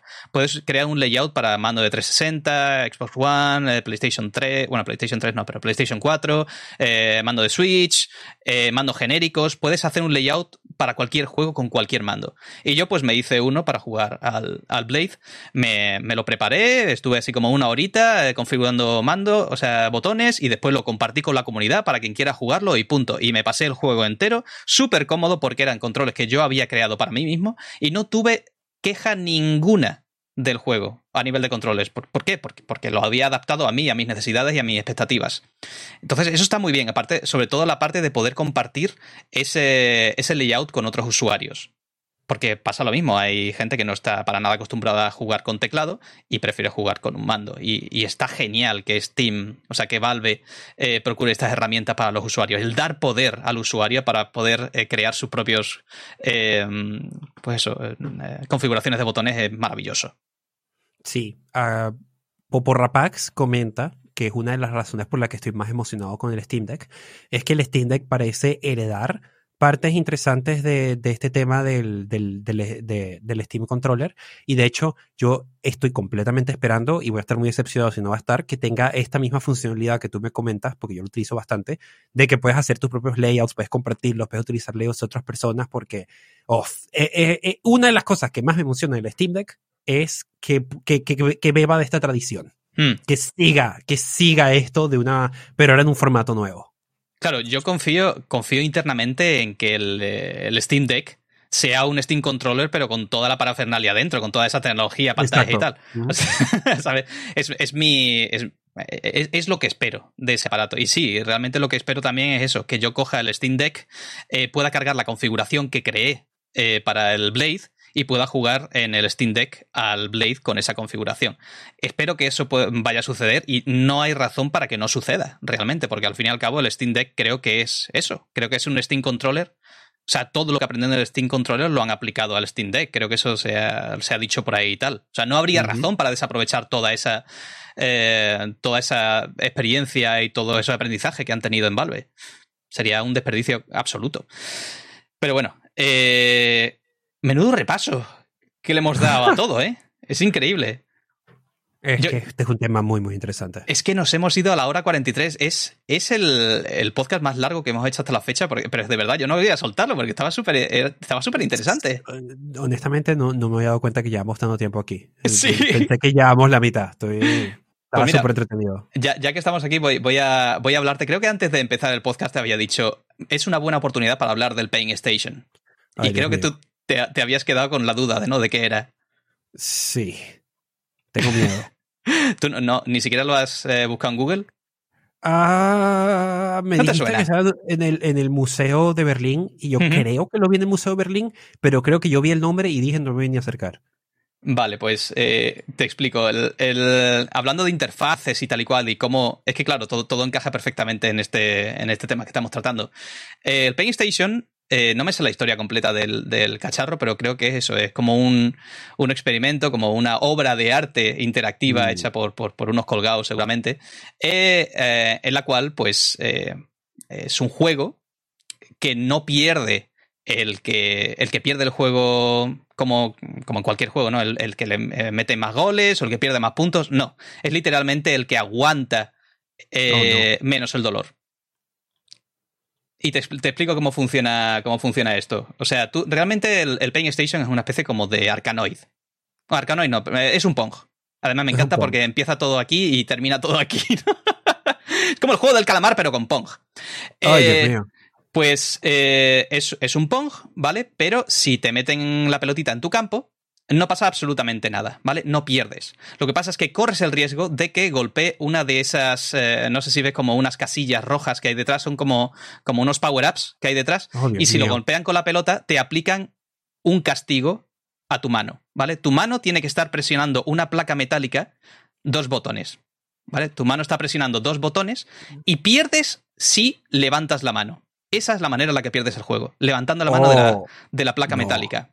Entonces, mientras tu mano esté ahí, puedes ganar el juego. ¿Qué sucede? Que cuando cada vez que pierdes una pelotita, potencialmente puedes golpear uno de estos power-ups que te aplican un castigo a la mano. Los castigos son electrocución, calor y latigazos. Esos son los, los castigos. Y te digo yo que al principio no está mal pero después empiezan a acumularse, empiezan a no parar porque, porque no, no se anulan uno al otro, no se cortan, sino que se van sumando. Ay, no. Y es, bastante horrible. Y, no solo eso, sino que conforme va pasando el tiempo, em, la máquina en sí también empieza a putearte de otras maneras diferentes. Empieza a invisibilizarte la pelota, empieza a tirarte flashes a la cara, empieza a hacerte súper incómoda la experiencia. Y es muy gracioso. voy, a, voy, a, voy a relatarte esto, pero poniendo un vídeo mío jugando a esto. Yo soy el que está a la derecha, ves que tengo la mano puesta encima de la placa, ¿vale? Y conforme pues eh, va, va, pasando el juego, ves que se van, van apareciendo como más, más de estas de estos power-ups por detrás. Y es importante que no le dé. O sea, si, si se va del campo y, pasa por, por, un hueco, pues no pasa absolutamente nada. Pero si le da esos power-ups, oh. lo dicho, es, es, un poco doloroso. ¿Ves que hay como una especie como de, de latiguillo de plástico al lado de mi mano? Eso gira a unas velocidades vertiginosas. y encima es una goma de, es una, una goma eh, blanda, pero, ah, pero un poquito durilla, del tamaño, a lo mejor del grosor de un boli, ¿vale? Y eso empieza a girar pues unas velocidades interesantes. Mira, creo que, a ver si me da ahora. Yo Estoy profundamente horrorizado. Bueno, pues eh, es, un poco horrible. Cuando se enciende la placa, que, ves que se pone roja, eso empieza a subir la temperatura que se puede poner perfectamente a unos, a unos 60, 70 grados. Es incómodo, no es, no es doloroso, es, extremadamente incómodo. Y claro, después de jugar esto un tiempo, yo el peor de los dolores que llevaba era el dolor de, mm, electrocución, porque no estoy acostumbrado a, un dolor de shock, ¿sabes? Un... ¿Quién lo está? Eh, nadie lo está, ¿no? Ah, mira cómo te pega. Sí, sí, sí. ¿Y vas viendo cómo, cómo se va generando una línea roja en mi mano? ¿Cómo, cómo va quedando ahí una, una marca roja? Bueno, yo, yo hubo una partida. Sí, sí, sí, sí, pero, pero, pero, pero de una manera muy, muy violenta. O sea, creo que la partida más larga que he estado jugando a esto fueron unos 7 minutos y terminé sangrando por la mano. Tienes, o sea, eh, hay como unos avisos que no sé si los ves ahí cerca de la máquina, tiene tropecientos avisos en los que tú tienes que firmar un papelito. Esto está en el Museo del Videojuego de Berlín, ¿vale? Eh, ¿ves, los flashazos en la cara? Tienes que firmar un papel por el cual eh, ¿cómo se dice? exoneras de cualquier tipo de responsabilidad y daño al Museo del Videojuego de Berlín. O sea, esto es bajo tu propia responsabilidad. Y te digo con total sinceridad, esta es una de las experiencias más intensas, más divertidas, más únicas que he tenido en mi vida. Mira cómo terminó mi mano. ¡Qué horror! Pero, ¿qué coño estamos viendo? Pero es una cosa súper única. Es, es, muy, muy divertida, de verdad. No vas nunca vas a jugar una cosa similar. Y probablemente yo no la vaya a jugar más. Pero, pero es una cosa muy chula, de verdad. Y esto es gracias a una interfaz creada para una experiencia concreta, creada para unos usuarios concretos. Ahora, eso si cabe la posibilidad que en el futuro alguna marca, alguno de los first party, diga, oye, ¿por qué no hacemos un mando que haga daño a los jugadores y haya jugadores que le mole eso? Pues, ¿por qué no? ¿No? un PlayStation portátil. PlayStation Portable. PSP, totalmente. Eh, bueno, estoy un poco horrorizado. ¿Qué te parece si eh, vamos rápidamente a preguntarle a, a nuestros eh, espectadores ahora mismo si tienen alguna cosilla que, preguntar y tal, porque la verdad que se nos ha ido, se nos ha ido esto. De todas formas, también hemos estado haciendo caso a, los, a los espectadores en el chat. Pero bueno, si tienen alguna preguntilla más o quieren que les respondamos alguna cosa, vamos a ello, ¿vale? Leon, Leon Halley comenta algo que me gusta. Vamos pues venga, vamos a ello. Vale, pues eh, como dices, Leon Halley tiene un. Imagina un, un torneo Ibai con esto, sería risas. Claro que sí. Claro que sí. Claro que sí. No, no, no, no, totalmente. Bueno, lo mismo, lo mismo no es. Lo mismo esto sería polémico, porque claro, sería gente sufriendo y, haciéndose muchísimo daño, ¿eh? Que hay gente muy burra, que yo dejé de jugar, que yo dejé de jugar después de 7 minutos y, tenía la mano casi sangrando, ¿eh? Que, que hay gente que puede pasarse 15 minutos o 20 minutos y termina con el hueso al aire. que me lo creo, ¿eh? Pero como idea no está mal. A ver qué dices por ahí. Mordecai dice algo que me dio risa. Los pinchos de Blasphemous fueron creados después de haber jugado a eso, ¿verdad? no, estaba pensando de qué manera podría haber una interfaz para el jugador en la que los pinchos. O sea. Lo, mismo, sí, imagínate un mando, ¿no? Que, te casen los pinchos y salen pinchitos del mando o algo de eso. Siempre se puede hacer. Cada vez que te pinchen Blasphemous, tú, ese, ese último nivel de la catedral lo ves y dices la reputísima madre, ni de broma. Cara peregrinación. Siempre puede ser Oye, pues, eh, Mordekainer, me acabas de dar una idea muy buena para el siguiente April Fool de, de Blasphemous. oh, wow. Muy buena, muy buena. Intentaré recordarlo, ¿eh? Por favor. Control, control áptico, control, control, penitentíco. control penitencia. Ahora la penitencia es tuya. Esto es un excelente Fool. Yo también te lo voy a recordar. Sí, sí, sí, sí. Totalmente. pero ¿qué, ¿qué, dices, Popo Rapax? Un addon de babuchas para con pinchos en la planta para cuando caes en los pinchos. Algo de eso, ¿no? De alguna manera. Es que eso es lo divertido de las de, este tipo de controladores, ¿no?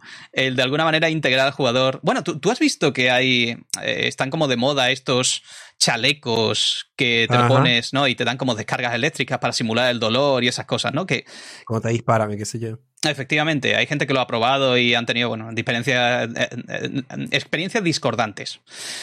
Pero es otra tecnología que como la VR pues va mejorando el tema de lo áptico.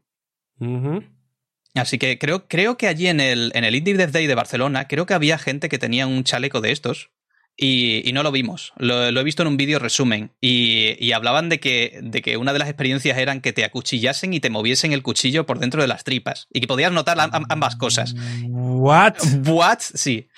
Pues, pues, pues nada, ahí lo tenemos. Ahí queda la idea para, meterle control de este tipo a Blasphemous, que, que, a Penitente le encanta cortarse las venitas. ok, wow, la verdadera penitencia. Uf. Bueno. Ah, preguntan innovación de control que más nos haya gustado en los últimos años y que no hemos podido cubrir en el podcast. Hmm. Hmm, pues iba, iba a mencionar unas cosas más del Wiimote, pero principalmente el, el, tema de apuntar, el tema de apuntar al Wiimote ya lo hemos comentado bastante, lo mucho que me ha gustado. Ah, eh, una innovación que, que tienen algunos controles eh, ya modernos y que el control de Steam tiene y que siento que no se ha celebrado suficiente es el tema de los controles de movimiento a nivel de orientación. Y digo esto porque eh, ah, si la mejor manera de jugar un shooter con un control para mí era el Wii Remote del, del Wii, la segunda mejor es algo como hace Splatoon, que puedes mover el control para apuntar. Cada vez que juego un juego en PC que requiera apuntar, busco con el, control de Steam emular algo similar. Sé mm. que hay ciertos juegos de PlayStation que permiten algo así y cada vez que hay uno que no lo tiene, no entiendo por qué. Yo es que creo que, por lo menos en mi caso, creo que ya se han cubierto algunas de las que más me han gustado últimamente. Eh, por ejemplo, tú sí que has mencionado de la Switch, el hecho de que puedas eh, sacar los mandos y doquear la consola y tal y cual. Eso a mí me, me, parece genial porque es una consola que se adapta perfectamente a lo que yo necesitaba actualmente. O sea, porque em, me gusta mucho el poderme llevar la consola a cualquier sitio. Pero también me gusta mucho el no tener que no sé, me, gusta mucho eso. Y, el, el, no tener que comprar un mando diferente para hacer la misma función, eh, eso me parecía guay. Aunque con Nintendo da igual, porque te vas a tener que comprar 800 mandos por una razón o por otra. ya sea por el drifting o por otra cosa. Ay, Nintendo. Otra cosa digna de mencionar que no, que no puse antes es que la tradición de los controles hechos para un género específico sigue bastante viva en el espacio del PC y en el espacio de la gente que tiene demasiada pasta. Y en, lo digo, por ejemplo, yo me compré un, un JOTAS, que es el, el, control que se utiliza para jugar Flight Simulator. lo compré oh, para Flight Simulator y el software que lo terminó que lo terminó diciendo, vale, ha valido la pena comprarme esto, ha sido Star Wars Squadrons, que lo jugué con eso y lo jugué en realidad virtual. Una de las experiencias más brutales que yo he jugado en mi vida. 100% valió la pena todo el, el, problema para hacer el setup.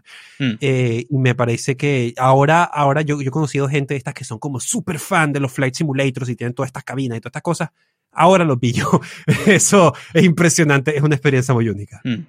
Es curioso como, como algunas de estas interfaces realmente a ver, ¿qué te digo yo? Realmente el problema que tiene la realidad, la realidad virtual es que no puedes sentir todos estos cacharros que tienes alrededor. No puedes sentir el, volante con el que estás conduciendo, no puedes sentir el, el eh, pues la palanca de la, de, de, la cabina ¿no? con la, en la que estás volando. Es una pena eso, porque realmente es lo que faltaría.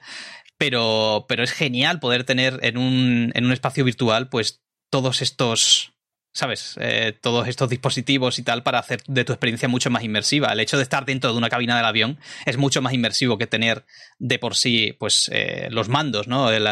como el JAS y tal. Pero claro, los mandos los puedes tocar, en la realidad virtual no. A ver si. No, no sé de qué manera puede avanzar la tecnología para que podamos no sé, para que podamos llegar a un punto intermedio. Bueno, ahí mezclamos esto con la idea del Paint Station y cada vez que vas a dar con un objeto te da un golpe, te, te golpea con una sota y te dice no lo puedes tocar. sí, pero habiendo jugado el Squadrons donde tienes los controles en tu mano para acelerar o desacelerar la nave o irla moviendo y que tú cuando literalmente estás como rastreando una nave para dispararle, lo estás haciendo literalmente asomándote y mirando a tu izquierda hmm. para ver por encima de la cabina y que terminas con cosas tan maravillosas como que la forma de la cabina termina determinando qué tan bueno eres para rastrear una cosa o no, porque hay cabinas que tienen mejor visibilidad que otra nunca en mi vida he jugado un juego que me haya hecho pensar en estas cosas. Y eso, y eso es algo que es posible gracias a, esa combinación específica de controles. Es que, claro, sinceramente, la, realidad virtual creo que es la mayor de las innovaciones eh, que se han hecho en los últimos años. O sea, realmente es la promesa final de los jugadores de poder sentirse dentro del juego. Pero claro, lo dicho, todavía estamos en bragas en, todo lo que es esto. O sea, todavía estamos avanzando, estamos dando pasitos muy cortos y tal. Beat Saber, por ejemplo, es una experiencia tan única y tan maravillosa que no me lo imagino. Es, que no se puede jugar a Beat Saber de otra manera. O sea, claro que puedes, ¿no? Pero es que no es para nada lo mismo. Es que no es para nada lo mismo. Igual que el, Super Hot, aunque empezó de otra manera, cuando lo juegas en realidad virtual dices tú, no puedo creer que esto lo haya jugado de otra manera. Entonces, eh, lo dicho, la realidad virtual es como esa, esa promesa final, es como esa, es el último bastión antes de, llegar a ser tú esa fantasía del héroe. Ya, ya no estás jugando como un avatar, es que eres tú. Eres tú el que está dentro, te hablan a ti. Y eso es, eso es maravilloso. Es, y, lo dicho, ya no es, no es solo un, un interfaz a través del cual pues te comunicas con el juego, es que tú estás dentro del juego, tú eres esa, esa cosa, te hablan a ti directamente, no necesitas, o sea, evidentemente tienes un casco de realidad virtual y tienes unos mandos, ¿vale? Pero es tan directa la, comunicación entre juego y usuario que, que, es mágico. Es que lo dicho. Pero claro, todavía la realidad virtual no ha llegado a ese punto en el que tú te imaginas cómo podría ser dentro de unos años que diga Sony, y aquí tenemos nuestro aparato de realidad virtual, y dice Nintendo, pues este es el nuestro, y Microsoft, pues este es el nuestro, y todo es realidad virtual. ¿Te imaginas que llegue ese momento? Es un aparato de realidad virtual en el que se conecta, se conecta a la tele, te lo puedes llevar a cualquier lado, no sé, no sé cuánto, ¿sabes? Me parece que es más posible de lo que le damos crédito. Está, pero no está cerca. Claro, es, que ahora, mismo es en plan de, ¿a dónde vas? Eso es, eso imposible. Imposible ver, ver a Sonic en un juego de Nintendo. Imposible ver a... ¿Sabes? Hay muchas cosas imposibles que con el tiempo han sido más que posibles. Entonces, por eso me creo perfectamente que la realidad virtual con un par de ajustes más, con un par de vueltas de tornillos más y unos cuantos juegos más que sean un buen testimonio de lo que se puede hacer y lo que se puede llegar a hacer con los videojuegos, pues eh, creo que podemos eh, llegar ahí perfectamente y se puede convertir en el estándar. Pero bueno, yo de momento soy muy feliz si la realidad virtual no es el estándar, ¿eh? que a mí me encanta mirar una pantallita y, y tal. ¿Qué dice? si quieres, vamos terminando ya y vamos a leer la última de Yopopo Rapax que, al fin y al cabo es el que más nos está preguntando, así que se lo agradecemos un montón. Eh, pregunta, ¿os acordáis del cacharrito para salud de Nintendo que presentó para Wii y no salió? Lo mismo, pero el juego se hace más difícil cuanto más te suban tus pulsaciones. Esa es otra forma interesante de, interactuar con el jugador. Eh, de hecho, esos, esos cacharritos existen para PC, ¿no? Ajá, eso iba a decir, ahí hay cosas, hay que sí speedrunners que se rastrean el pulso para cuando están haciendo cosas y, y, cosas por el estilo. O sea, no sé de juegos que interaccionen con ellos de forma directa, pero, pero sí. Eh, ¿Qué estaba intentando Nintendo con eso? Probablemente nunca lo sabremos precisamente, pero como idea, oye, capaz hay algo allí interesante de explorar. ¿Sabes lo interesante? Que yo pensaba que era una de estas muchas cosas de Nintendo que, que habían salido, pero como no me importaba mucho, pues ni siquiera me había dado cuenta. ¿Sabes? Igual que la, la, Wii Balance Board esta, que también salió, pero nunca la he probado. O, yo qué sé, es que Nintendo, ha seguido la, la, suya, ha seguido... Pero claro, em, vale, nos estamos metiendo en otro mundillo que a lo mejor esto podría ser para otro podcast, ¿vale? El hablar de accesorios. Accesorios, o sea, hay, hay, hay tantas cosas, hay tantos intentos infructuosos, hay tantas, hay tantos timos en el mundillo de los accesorios, porque claro, al fin y al cabo las interfaces eran, o sea, perdona, los controladores eran importantes, al fin y al cabo era la manera en la que el usuario se, comunicaba con el juego, era importante y tenían que hacer algo medianamente decente. Pero con los accesorios ahí entraban las third parties y ahí eso era una jungla. Entonces, a lo mejor podría ser interesante que esto lo guardásemos para otro día, ¿verdad? Y hablar de... De, de, intentos buenos, intentos malos, intentos maravillosos que cambiaron de alguna manera la industria, intentos que casi se la cargan. Seguro que existen. Me gusta.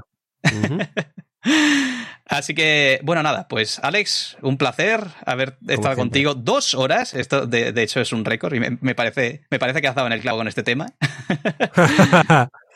Así que nada, nos vemos el fin de semana que viene, probablemente en domingo. Y nada, ¿algo más que añadir? No. Vamos a ver a dónde, a dónde nos toma el próximo control. Eso es un juego de palabras. Ya. Ay, Dios. Estás descontrolado. Estás descontrolado. Estamos perdiendo el control. Ay, Dios mío. Ya está. Madre mía. Qué, mal. Qué mal. Qué, qué chiste más malo final.